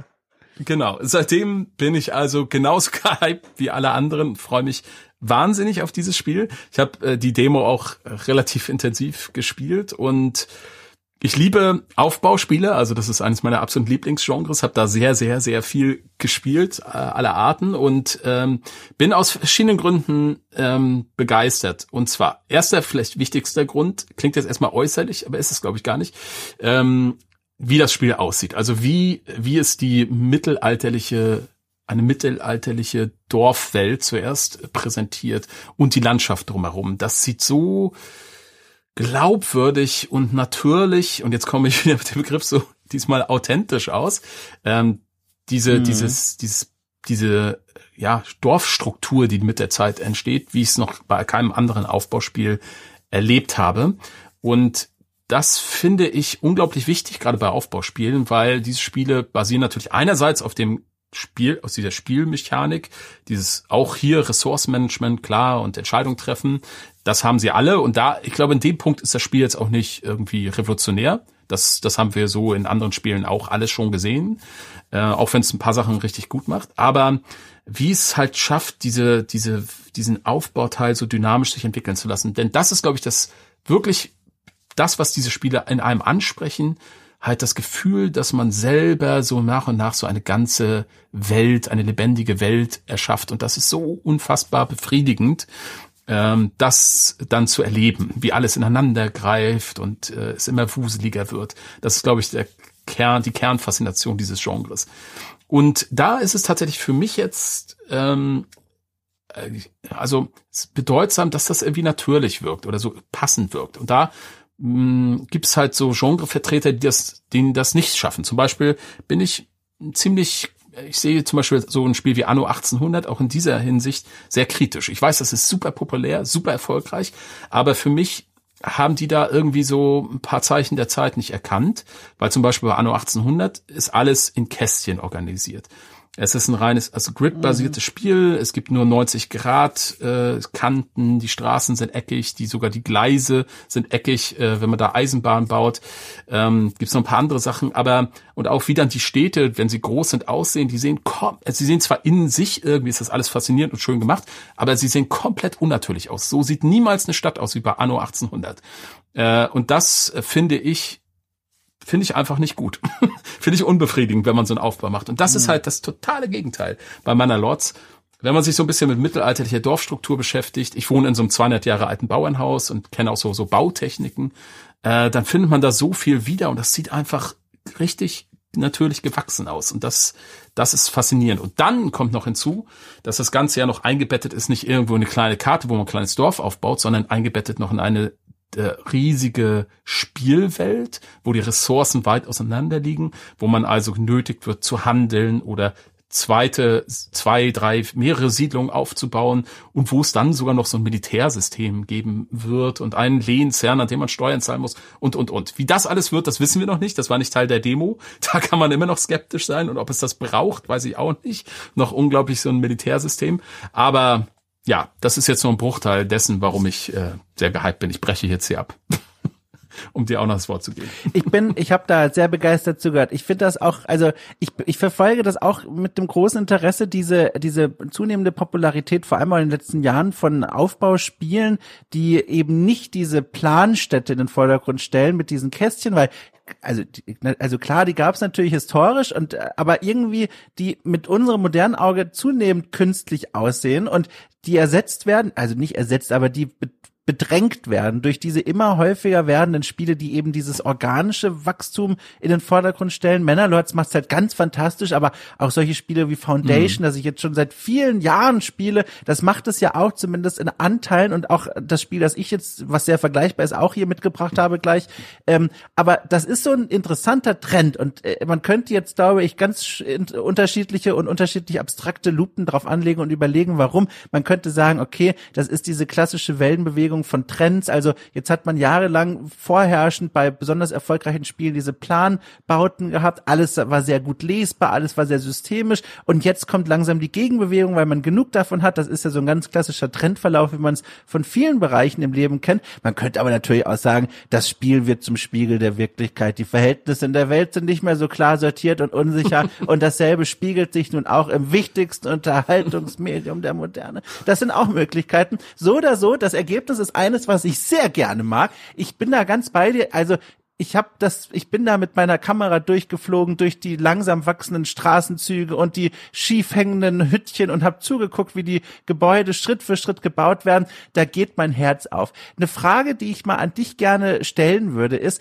Wie erklärst du dir das, dass vor allem in diesem Aufbaugenre dieser Art Spiele mit so einem frühmittelalterlich bis mittelalterlichen Setting ganz besonders nicht nur populär zu sein scheinen, sondern auch populär sind. Hast du da eine Erklärung für? Puh, hm, schwierige Frage.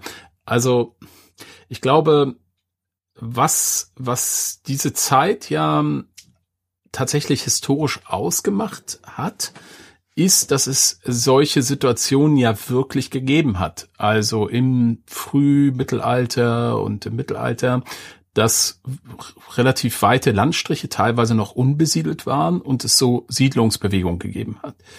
Ähm, also, ne, äh, die Ostseeküste, die äh, böhmischen Wälder, wo, wo dann irgendwie Siedler rangeholt werden oder äh, zum Beispiel was Osttriff simuliert da in der Ukraine die Gebiete. Das heißt, wir haben dort eine tatsächlich so eine Situation, wo das historische und das spielerische irgendwie zusammenfallen. Und ich glaube, dadurch werden die Spiele auch besonders glaubwürdig, könnte ich mir vorstellen. Mittelalter allgemein, mhm. ja, das, das ist ja auch sehr beliebt, würde ich sagen.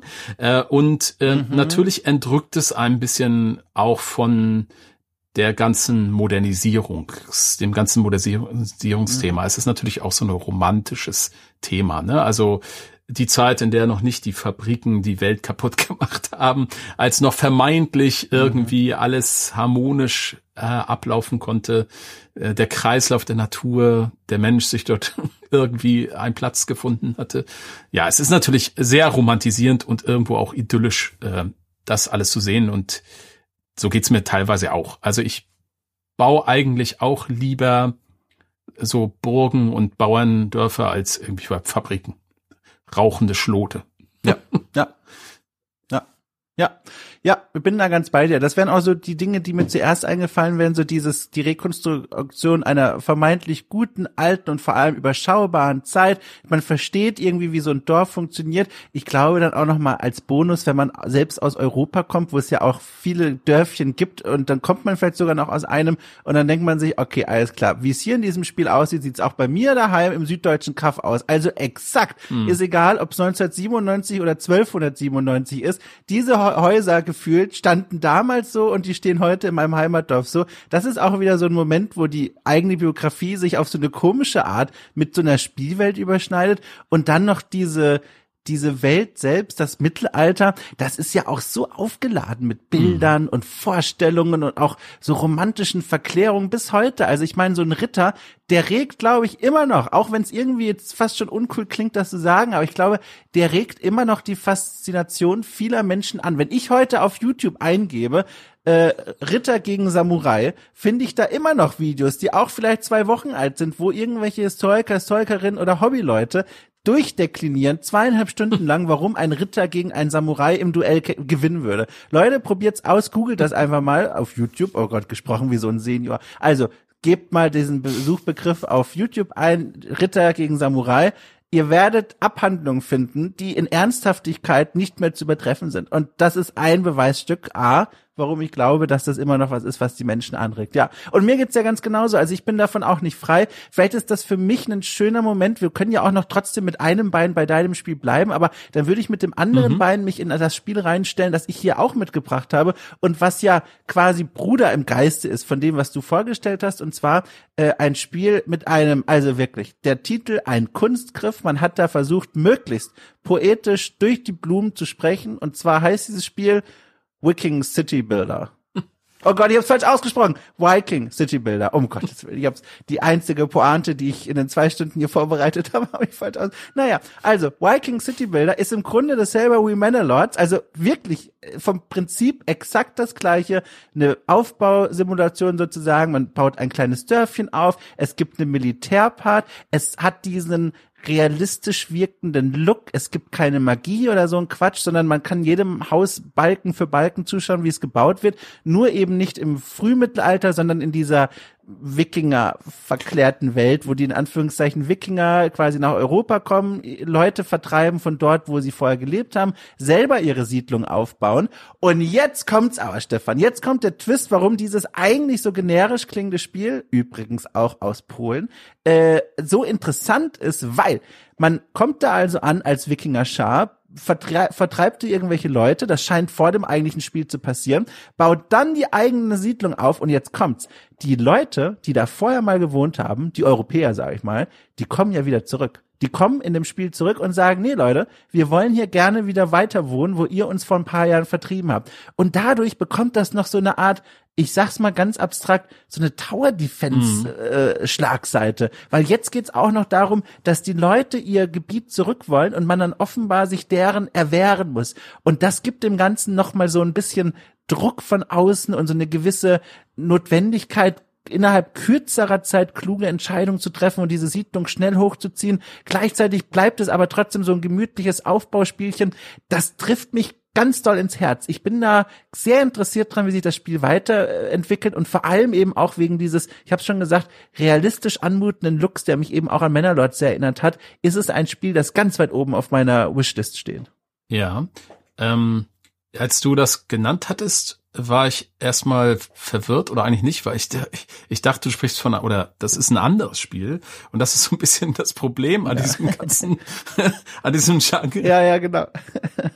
Äh, äh, und zwar, ich habe auf der Gamescom mir angeguckt Land of the Viking, was quasi äh, ja, genau. exakt auch so ein Spiel ist. Und dann gibt's, gab's letztes Jahr Frozenheim, was auch so ein Spiel ist, ein bisschen anders, mhm. aber es ist halt auch so Wikinger Aufbau kämpfen, so alles, ähm, alles mit dabei. Ja. Äh, deswegen, ähm, ja, und das ist vielleicht auch so ein bisschen das Problem an diesem Genre. Und ich bin, ich bin tatsächlich bei dem Spiel, das hatte ich auch auf der Liste, aber äh, also auf meiner privaten großen Liste. Aber bei dem Spiel bin ich ein bisschen, ein bisschen skeptischer äh, als du, weil ich da auch meines Erachtens deutliche Unter oder auch Unterschiede sehe zu Manor Lords.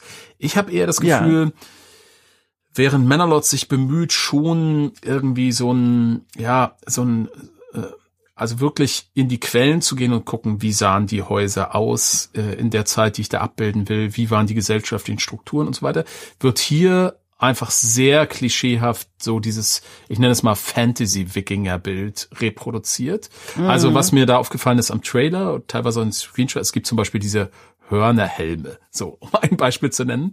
Äh, das ist einfach nur so ein, so ein so wirklich dämliches Wagner-Wikinger-Klischee. Dann sieht man da so eine großen ja. Steinstatuen, so wirklich riesige Statuen, so äh, wie diese äh, wie diese Mutterlandstatuen so, weiß nicht also wirklich so 20 Meter hoch oder oder irgendwie so großen äh, Statuen, wo irgendwelche behelmten Männer zu sehen sind mit Bärten. Also das haben die sowas haben die Wikinger überhaupt nicht nicht produziert. Das ist einfach so ein Also der archäologische Befund ist da nicht eindeutig, Stefan. Es das nicht kann natürlich sein, dass das so war. äh, und und dann oder man sieht in dieser Schlachtszene sieht man so in Reih und Glied, äh, sag ich mal in so Formation, so vorne so zehn mal zehn Formationen, so eine Wikinger Armee dann marschieren das ist alles sehr, ja. sehr absurd. Äh, und ich glaube, in diesen nicht ganz unwesentlichen Details ähm, kann man vielleicht so ein bisschen auch den Geist eines Spiels ja. erkennen. Und da finde ich, ist Mana Lords also doch voraus, würde ich mal behaupten. Ja. Äh, und deswegen bin ich bei dem, da habe ich einfach zu viel, bei diesem ganzen Aufbaugenre einfach, da gibt es so unfassbar viele äh, generische, sich ähnelnde Aufbauspiele. Da bin ich noch deutlich skeptischer jetzt. Übrigens, äh, das, äh, das hast du gar nicht gesagt, als mitschlagendstes Argument für Skepsis, der Schriftzug, der Font von Viking ja. im Titel Viking City Builder ist, also ich würde sagen, identisch mit dem Font von der Viking Fernsehserie. Mhm. Und ich würde sagen, hier versucht man auch nochmal anzudocken an diese Populärvorstellungen von dem Schauplatz. Ja. Ja, und ähm, aber da hast du recht, ja. Auch in der Beschreibung, also die Europäer kehren zurück. Also, hä, die Nord Nordmänner waren auch Europäer. Da, also das, das kann ich schon, also da merke ich, irgendwer hat sich damit auch nicht richtig befasst. Also ich finde das, das ist so wie die, die Außerirdischen kommen und. Ja, ist doch nur ein Spiel, Stefan.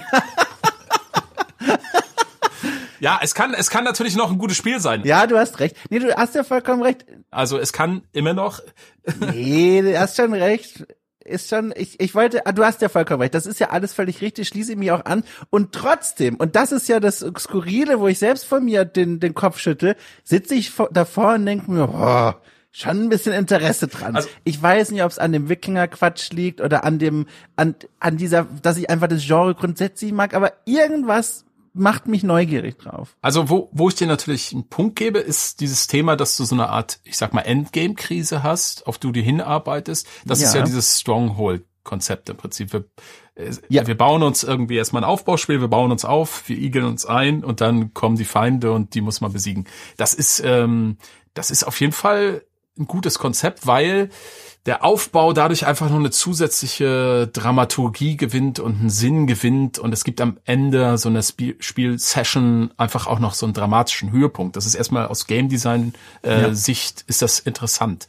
Die Frage ist immer und da das ist das Problem ja. an diesen Sachen, wenn du da Militär hast, es gibt halt so Aufbaufreunde, die einfach nur schön vor sich hinbauen wollen und sich erfreuen an ihrer schönen Siedlung. Und dann kommen irgendwelche Idioten und wollen die kaputt machen. Das ist doch eigentlich nervig so, ne? Also äh, das ist halt immer so eine Diskrepanz. Äh, oder ja, ja, also wie ja. findest du da die Balance zwischen einem schönen Aufbauspiel und am Ende dann musst du, also wenn, wenn es wirklich gefährlich wird, dann musst du ja min-maxen, dann musst du ja alles optimieren und dann musst du alles darauf mhm. hinspielen und dann ist vielleicht der gemütliche Aufbaupart auch nicht mehr so gemütlich. Ich bin mal sehr interessiert, wie das wird. Skepsis ist da. Es war auch so ein bisschen mein Sprengstofftitel, um hier so ein bisschen das Gespräch aufzureißen. Aber ich freue mich nicht, dass du dort drauf. Ich bin aber auch so ein bisschen, also auch wenn man so guckt, das Spiel, äh, das Team heißt übrigens Titan Games und das Z hinten ist groß geschrieben und das ist ein kleines Team, das sich gleichzeitig verteilt auf drei kleinere Studios über Polen verteilt in Krakau, Warschau und Torun. Ich weiß nicht, ob man es so ausspricht, aber eine dritte Stadt in Polen. Und äh, diese drei Teams teilen sich offenbar je nach Standort eine Aufgabe. Es gibt ein PC-Entwicklungsteam, das ist das, glaube ich, in Krakau. In Warschau sitzt das Marketing-Team und in Torun äh, sitzt dann das VR-Team, denn äh, Viking City Builder ist quasi das Erstlingswerk gemeinsam mit einem zweiten Spiel, so einem VR-U-Boot-Spiel, ich glaube auch im Zweiten Weltkrieg. Und das erscheint mir alles sehr wild und als wäre da aus irgendeiner Quelle sehr viel Geld bei diesem Studio gelandet. Und jetzt muss man gucken, wie man das verteilt. Und nach drei Studioöffnungen war noch was übrig und keine Ahnung. Naja, äh, man sitzt ja nicht mit drin, sondern vorne dran. Ich bin gespannt, was bei rauskommt. Äh, und frage jetzt dich, Stefan, du hast jetzt hier noch ich sag, ich verrat's einfach schon mal. Ich sag nicht den Titel, du kannst selber überlegen, was du damit machst, aber du hast noch ein, du hast ja noch was auf deiner Liste stehen. Etwas, worüber ich übrigens, jetzt musst du es aber eigentlich erzählen, sehr, äh, ich sag mal, äh, also mein, mein, du hattest meine Aufmerksamkeit, weil es doch auf eine Weise ein ebenso kontroverser Pick ist wie Viking City Builder, aber aus einem ganz anderen Grund.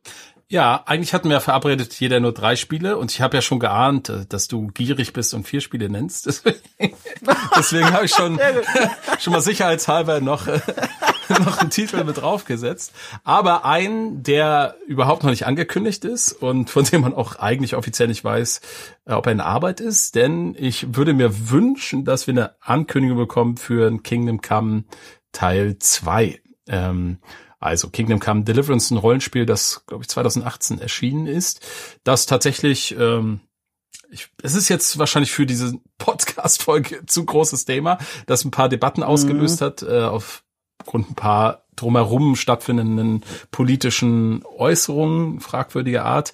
Teilweise aber auch, was das Spiel selbst betrifft, wobei ich das nur in einem Punkt, und zwar in dem Punkt der Darstellung der Kumanen als Fraktion tatsächlich ebenso mhm. kritisch finde. Ähm, aber es geht um ein Rollenspiel, das im Mittelalter spielt, in Böhmen spielt, äh, im Jahr 1403 von dem tschechischen Studio Warhorse, das ich grundsätzlich als Spiel sehr, sehr schätze. Es hat seine Schwächen. Die Schwächen liegen meines Erachtens in der einerseits der Haupthandlung, die ziemlich Hollywood Desk ist, also ja ziemlich Mainstream, ohne jetzt wirklich eine ganz tolle interessante Geschichte zu erzählen. Ähm, und deren Stärke oder dessen Stärke meines Erachtens ist in der in der Art, wie diese offene Welt dargestellt wird und funktioniert, die halt wirklich ein ziemlich versucht, ziemlich genaues Abbild eines kleinen Fleckchens in den 40 Kilometer, 50 Kilometer von Prag entfernt ist, mit Nachbau von Kirchen, Klostern, äh, Burgen, die man heute noch besuchen kann. Ich war auch relativ kurz nach Release dort vor Ort, habe mir das auch äh, vor Ort angeschaut und so weiter. Und was mich vor allem an diesem Spiel fasziniert, ist, äh, wie es sag ich mal, das Genre Rollenspiel auch ernst nimmt und weiterentwickelt.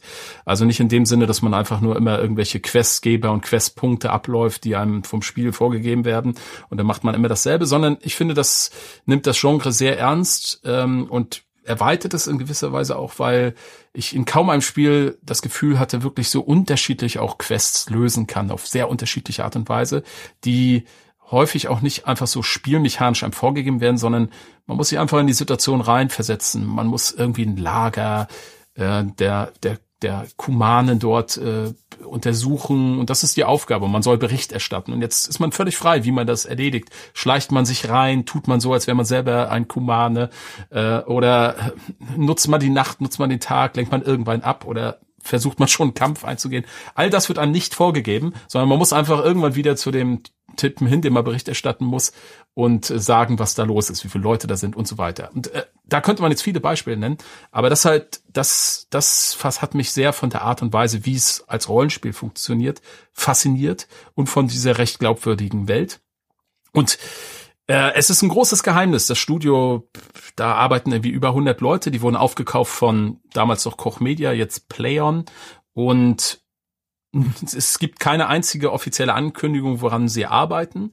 Äh, das war ja damals ein riesen Kickstarter-Erfolg unter anderem. Und jetzt, äh, da kommen wir nochmal zum Punkt zurück. Auch die sind von Publisher zu Publisher gelaufen und haben gesagt, wir wollen ein Spiel machen, was ohne Magie funktioniert, ohne Drachen, ohne das übliche Rollenspielgedöns, sondern was wirklich nur hier in Böhmen im Jahr 1403 spielt. Und es wollte niemand äh, finanzieren. Und ähm, das ist trotzdem super populär geworden durch einen Investor und durch Fans finanziert worden. Jetzt hat es einen Publisher, jetzt arbeiten mhm. sie an irgendwas. Ja, ich, ich hoffe und ich behaupte mal zu 99 Prozent muss es ein zweiter Teil sein, weil sie wären doof, wenn sie es nicht machen. Aber ich würde mich sehr freuen, wenn es vielleicht in diesem Jahr, vielleicht auf der Gamescom auf einem anderen Event eine Ankündigung geben würde, weil, und das ist auch so fatal, die Geschichte, die ist noch nicht zu Ende erzählt, sondern sie öffnen da eigentlich am Ende dieses Spiels ein Riesenfass äh, es ist ganz klar, dass es ein offenes Ende ist. Es geht weiter, die Figuren sollen irgendwo hingehen, da muss was passieren. Äh, und ich, wir warten, viele warten einfach auf den Fortgang der Geschichte und des Spiels. Ja, also äh, zwei Gedanken. Der erste Gedanke ist, spielmechanisch bin ich da voll bei dir. Also was da in diesem Rollenspiel möglich war und ist, das suchte fast schon, äh, also war auf diese Weise fast unvergleichlich. Ich erinnere mich daran, als meine Spielfigur mal schwer trunken versuchte, in irgendwelchen Handlungsfenstern äh, um Preise zu feilschen. Äh, es gibt auch einige Missionen, die wirklich spektakulär lustig sind. Ich erinnere mich da auch schon wieder was mit Alkohol. Mhm. Ein Besäufnis mit einem, mit so einem Dorfpriester, das dann irgendwo in einem, in einem Heubusch endet mit so einem Blick auf das Dörfchen, während die Sonne aufgeht. Also ganz tolle Momente, die im Spiel erzählt werden und auch als Rollenspiel fand ich das interessant, weil es auch einige neue Ideen gab. Es war auch ein sehr langsam beginnendes mhm. Spiel, wenn ich mich richtig erinnere. Also klar, am Anfang gibt es eine kleine Katastrophe, aber dann ist man vor allem gefühlt im Wald unterwegs und läuft sehr viel durch den Wald und guckt sich alles so ein bisschen Wald. an. Und also ich mag das aber sehr. Ja, genau, als sehr, genau, ein sehr schöner Wald. Und es, es, es, also es nimmt sich einfach Zeit. Und ich persönlich mag das durchaus gerade in so einer Art Spiel. Dann gibt's aber noch so diese zweite Ebene und die fällt mir schwer auszublenden. Eben diese, ich sag's, ich, wie du schon richtig sagst, das ist jetzt ein eigenes Thema nochmal, aber es gab halt durchaus einige Kontroversen. Zum einen rund um die Figur des Game Directors, der äh, mit einem Shirt von einer rechtsradikalen Band entdeckt wurde und dann gab es da einige äh, mhm. Recherchen zu ihm und dann stellte sich heraus, während dieser Gamergate-Debakel-Sache hat er sich auf die Seite der Gamergate-Leute geschlagen und das äh, und sich auch mehr oder weniger immer mal wieder frauenfeindlich geäußert. Mein Gott, jetzt fahren hier aber sehr viele Kranken vorbei, äh, Krankenwagen vorbei. Entschuldigung, liebe Leute, die gerade Auto fahren, das ist bei mir, kleiner Hinweis. So. Ähm, genau, das war um diese Person so ein bisschen problematisch und dann auf der anderen Seite, das hast du ja auch gerade schon so ganz grob angerissen, um die Darstellung des Mittelalters selbst gab es auch einige Diskussionen. Es ist zum Beispiel ein weißes Mittelalter, was da gezeigt wird. Alle sind weiß. Es gibt auch keine Juden oder keine Gruppierungen, die irgendwie zu dieser Glaubensvorstellung gehören. Etwas, was man, und das ist jetzt so ein bisschen der Knackpunkt der Diskussion gewesen, etwas, was das historische Material durchaus hergäbe, aber auf der anderen Seite wäre es auch aufgrund des historischen Materials möglich gewesen, eben doch auch schwarze Menschen zum Beispiel abzubilden. Und das Entwicklerteam hat die bewusste Entscheidung getroffen, nö, machen wir nicht. Und darin steckt halt in sich eine gewisse Aussage und zu der manche Leute gesagt haben, dahinter steckt eine böse Absicht und andere haben gesagt, das ist halt das war ein Fehler, aber ohne einen bösen, womöglich sogar politischen Hintergedanken. So, ich habe mir jetzt noch mal kurz darum bemüht, das zusammenzufassen, ohne meine eigene Meinung zu deutlich durchschauen zu lassen für all jene, die da gar keine Ahnung von haben. Das ist jedenfalls die Hintergrundgeschichte und das macht es für mich so ein bisschen schwierig, mich auf einen zweiten Teil zu freuen. Ich wäre sehr interessiert an einer Ankündigung, aber vor allem dann mit Blick darauf, wie sieht das Mittelalter jetzt in Teil zwei aus? Also gibt es da irgendwelche weiß ich nicht, Spiegelung dieser wirklich ja auch intensiv geführten Diskussionen? Ähm, Gibt es da Reaktionen drauf? Wurde da was überdacht oder so? Das würde mich fast sogar noch mehr interessieren als alles andere. Aber wenn das angekündigt wird, ich wäre auf jeden Fall auch erstmal aufmerksam. Mhm. Mal sehen. Ich bin gespannt. Also Sie haben ja, ich glaube, ein bisschen reagiert ja. haben Sie schon. Also das war das andere große Thema, war das Thema, die, wie die Frauen dargestellt wurden äh, in dem Spiel. Ja, genau. Das war, das war ja, das war wirklich teilweise ein bisschen problematisch. Man hat da so ein Love Interest und wenn man dann mit ihr im Heu war, ab dann spielte diese Frau quasi keine Rolle mehr. Das war richtig, das war richtig dämlich mhm. gemacht, storytechnisch. Da haben sie aber nachgelegt, muss ich einfach jetzt mal so sagen, mit einem ganz tollen DLC, das Los der Frau oder der Frauen, ähm, ja, mit ja. zwei wirklich ganz bewegenden eigenen Geschichten nochmal zu zwei Frauenfiguren, ähm, die so, also es gehört so mit zu den besten Story-DLCs, die ich jemals gespielt habe. Also da, ich weiß nicht, ob es eine Reaktion war, aber da haben sie auf jeden Fall abgeliefert. Ja. Das kann man sagen. Es, es bleibt schwer zu greifen, mhm. so ein bisschen, ne? Es gibt ein paar Dinge, die, da kann man etwas einfacher sagen, okay, das war blöd gemacht. Es gibt andere, wo man herrlich drüber streiten und diskutieren kann. Insgesamt dann etwas, wo ich mir denke, okay, Vorfreude für mich persönlich zumindest nur, nicht das richtige Wort, aber Interesse, mhm. also Interesse auf jeden Fall. Gut, ich würde sagen, zum Abschluss kommen wir zu einem Spiel, mit dem ich, und das ergibt jetzt die Logik, äh, dich überrascht habe, offenbar auch dein Interesse geweckt habe und von dem ich hoffe, dass es da draußen jetzt einige Leute genauso fühlen werden, denn dieses Spiel, was ich euch jetzt abschließend noch vorstelle, ist eines, was mich also doll, doll, doll neugierig macht und worauf ich mich auch freue. Es ist ein Spiel namens Conscript, äh, gemacht von einem Solo-Entwickler Jordan Mochi oder Mocky, ich bin mir nicht ganz sicher. Ähm, das ist ein Australier, der tatsächlich seit wahnsinnigen sechs Jahren mittlerweile und sogar ein bisschen mehr jetzt schon an diesem Spiel ganz alleine arbeitet. Ein richtiges Leidenschaftsspiel und dann ist es auch noch ein so Einzigartiges auf eine Weise. Es ist nämlich ein isometrisches Horrorspiel, eigentlich sogar Survival Horror und jetzt kommt der Kniff im Ersten Weltkrieg. Äh, es geht darum, als französischer Soldat den eigenen Bruder zu suchen, der in den Kriegsviren verloren gegangen ist. Und jetzt kommt der nächste Twist, nicht in irgendwelchen Kriegsviren des Ersten Weltkriegs, sondern das ganze Ding spielt während der Schlacht von Verdun, dieser großen Vernichtungsschlacht äh, des Ersten Weltkriegs. Und während diese Schlacht um uns herum tobt, müssen wir über dieses gigantisch große Schlachtfeld äh, klettern, kriechen, rennen, sprinten, äh, durch Bunker laufen, Gräben erkunden, überrannte Forts besuchen und äh, auch im Niemandsland sind wir unterwegs. Also dieses äh, tödliche, dieser dieser tödliche Bereich zwischen zwei Schützengräben, wo offenes Feuer quasi jeden traf, der da durchgerannt ist. Das sind alles Schauplätze dieses Spiels und wir müssen eben unseren Bruder suchen und finden. Und auf dem Weg dorthin müssen wir vor allem, so scheint es mir, das eigene Inventar im Blick behalten. Es ist ein Survival-Horror der alten Schule, wie das Spiel sich selbst beschreibt. Das heißt, alle Ressourcen von Nahrung bis zur Munition sind stark begrenzt. Die Gegner sind stark und man muss sich über überlegen, wie man die einzelnen Areale wirklich durchläuft, um möglichst unbeschadet da rauszukommen. Und die ganze Präsentation äh, ist in seiner, in der grafischen Inszenierung ebenso ungewöhnlich wie das Spiel selbst, wie ich finde, weil das ist so ein, das ist so ein Pixel-Look. Aber es ist nicht irgendein Pixel-Look, sondern es ist ein Pixel-Look, der tief ins Detail reingeht. Man hat eine sehr konkrete Vorstellung, was man da sieht. Und doch ist es so ein bisschen, also ein bisschen abstrahiert. Es gibt offenbar auch Zwischensequenzen, in denen die isometrische Perspektive aufgelöst wird und quasi man cineastisch etwas erzählt mit ähm, Shot und Gegenshot und diesen Dingen. Und das ist in so einer Art PS1-Grafik, PS1 bis PS2-Grafik gehalten. Sehr körnerig, äh, stark abstrahiert, aber wahnsinnig atmosphärisch. Und das ist Conscript, ein Spiel, auf das ich mich wirklich freue.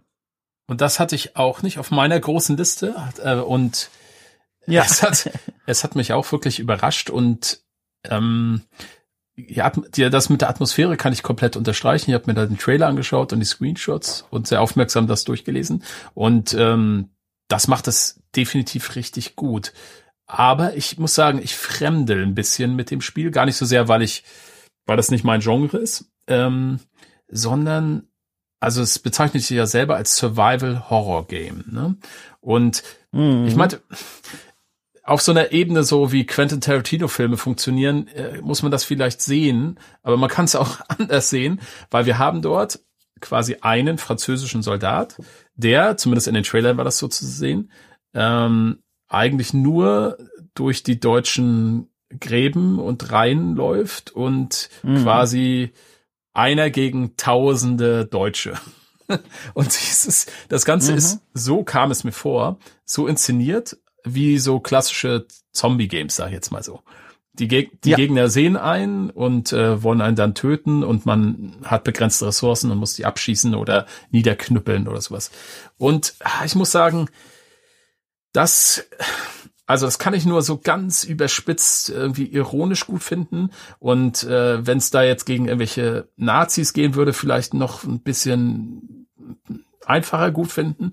Aber wir haben hier so eine Konstellation, mhm. wo da Millionen arme Schweine gegeneinander in diesen schrecklichen Schützengräben in diesem Ersten Weltkrieg gekämpft haben, sinnlos um zehn Meter gekämpft haben und abgeschlachtet wurden. Mhm. Und da jetzt quasi so eine Konstellation zu bauen, ähm,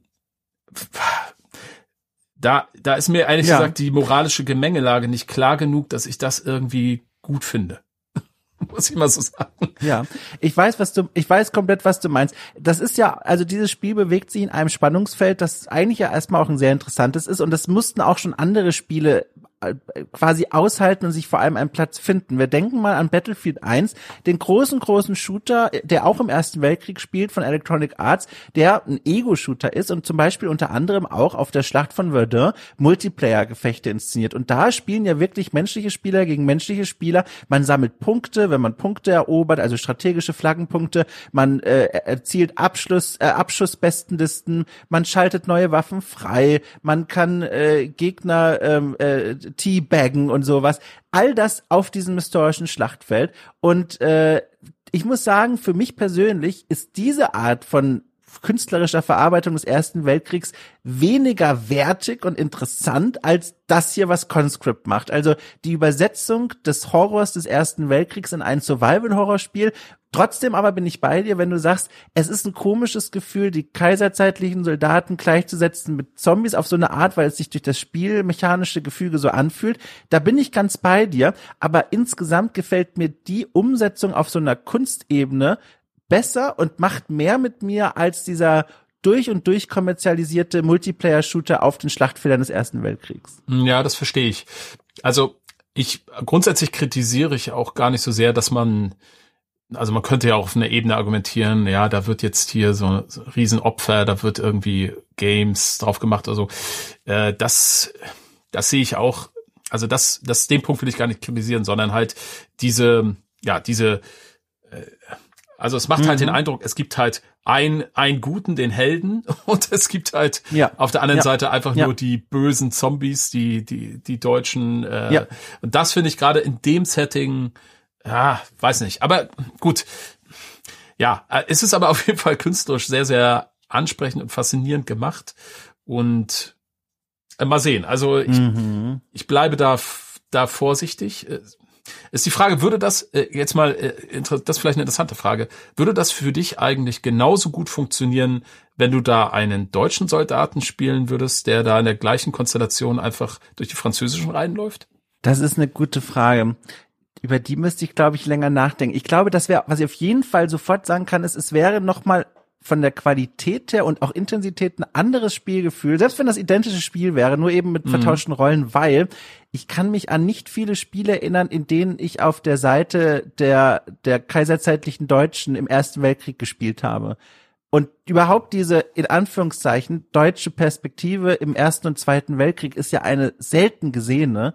Und das würde schon mal, glaube ich, auf jeden Fall die Intensität verändern. Aber sonst, das ist eine sehr interessante Frage. Ist eigentlich fast ein eigenen Podcast wert. Da müsste ich drüber mal nachdenken. Okay. Das ist wirklich spannend, äh, wirklich spannend. Aber das ist so, ich glaube, spontan, das muss ich erstmal marinieren lassen, glaube ich.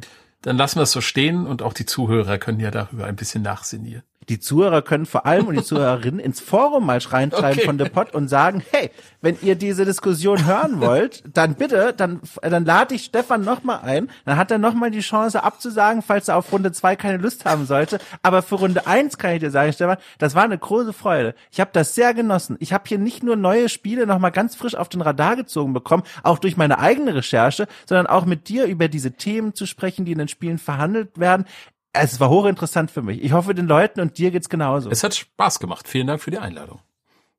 Ja, und dann würde ich sagen, äh, jetzt habe ich uns schon versehentlich quasi vor die Tür gesetzt. Damit sind wir am Ende dieser Folge angekommen. Ich weiß gar nicht, Stefan, wolltest du noch was sagen? Irgendwas zu den Spielen? Jetzt habe ich das hier so. Nein, nein, nein, nein. Das, jetzt habe ich hier so das Fenster geöffnet. Ich, ich finde, wir haben da einen schönen, okay, einen schönen Schlusspunkt ge gefunden. Wunderbar. Ich kann dir nur danken, Schön. dass du sogar noch zwei weitere Spiele auf meine lange Liste hast gebracht, Ach, die ich jetzt noch aktualisieren kann. Übrigens noch ein letzter Hinweis, zu Conscript gibt's aktuell eine Demo, die man runterladen und mal ausprobieren kann. Ah, ja. Das vielleicht noch als kleiner Hinweis. Jawohl. Dann würde ich sagen, okay, also nochmal vielen Dank dir, Stefan. Vielen Dank den Leuten da draußen fürs Zuhören. Wie gesagt, wenn ihr Anregungen, Feedback oder sonstige Wünsche habt, ab damit ins Forum von The Pod. Ansonsten bleibt mir nur der Hinweis nochmal auf meine fuselige Einleitung ganz zu Beginn dieser Folge. Das Format Geschichte machen und tausende, zigtausende weitere Podcast-Formate, die befinden sich quasi schon auf euch wartend in einer eigenen Podcast-Bibliothek, in einem eigenen Podcast-Feed, den ihr freischalten könnt, wenn ihr The Pod via Crowdfunding-Kanäle Steady und Patreon unterstützt. Verlinkungen findet ihr in der Folgenbeschreibung. Ich kann völlig befangen sagen, es lohnt sich. Äh, meine Empfehlung sei euer äh, Handlungsaufruf. So, alles klar. Ich verabschiede mich. Vielen Dank nochmal dir. Und äh, ich sage einfach mal gute Nacht, guten Morgen. Wir hören uns. Tschüss. Tschüss, macht's gut.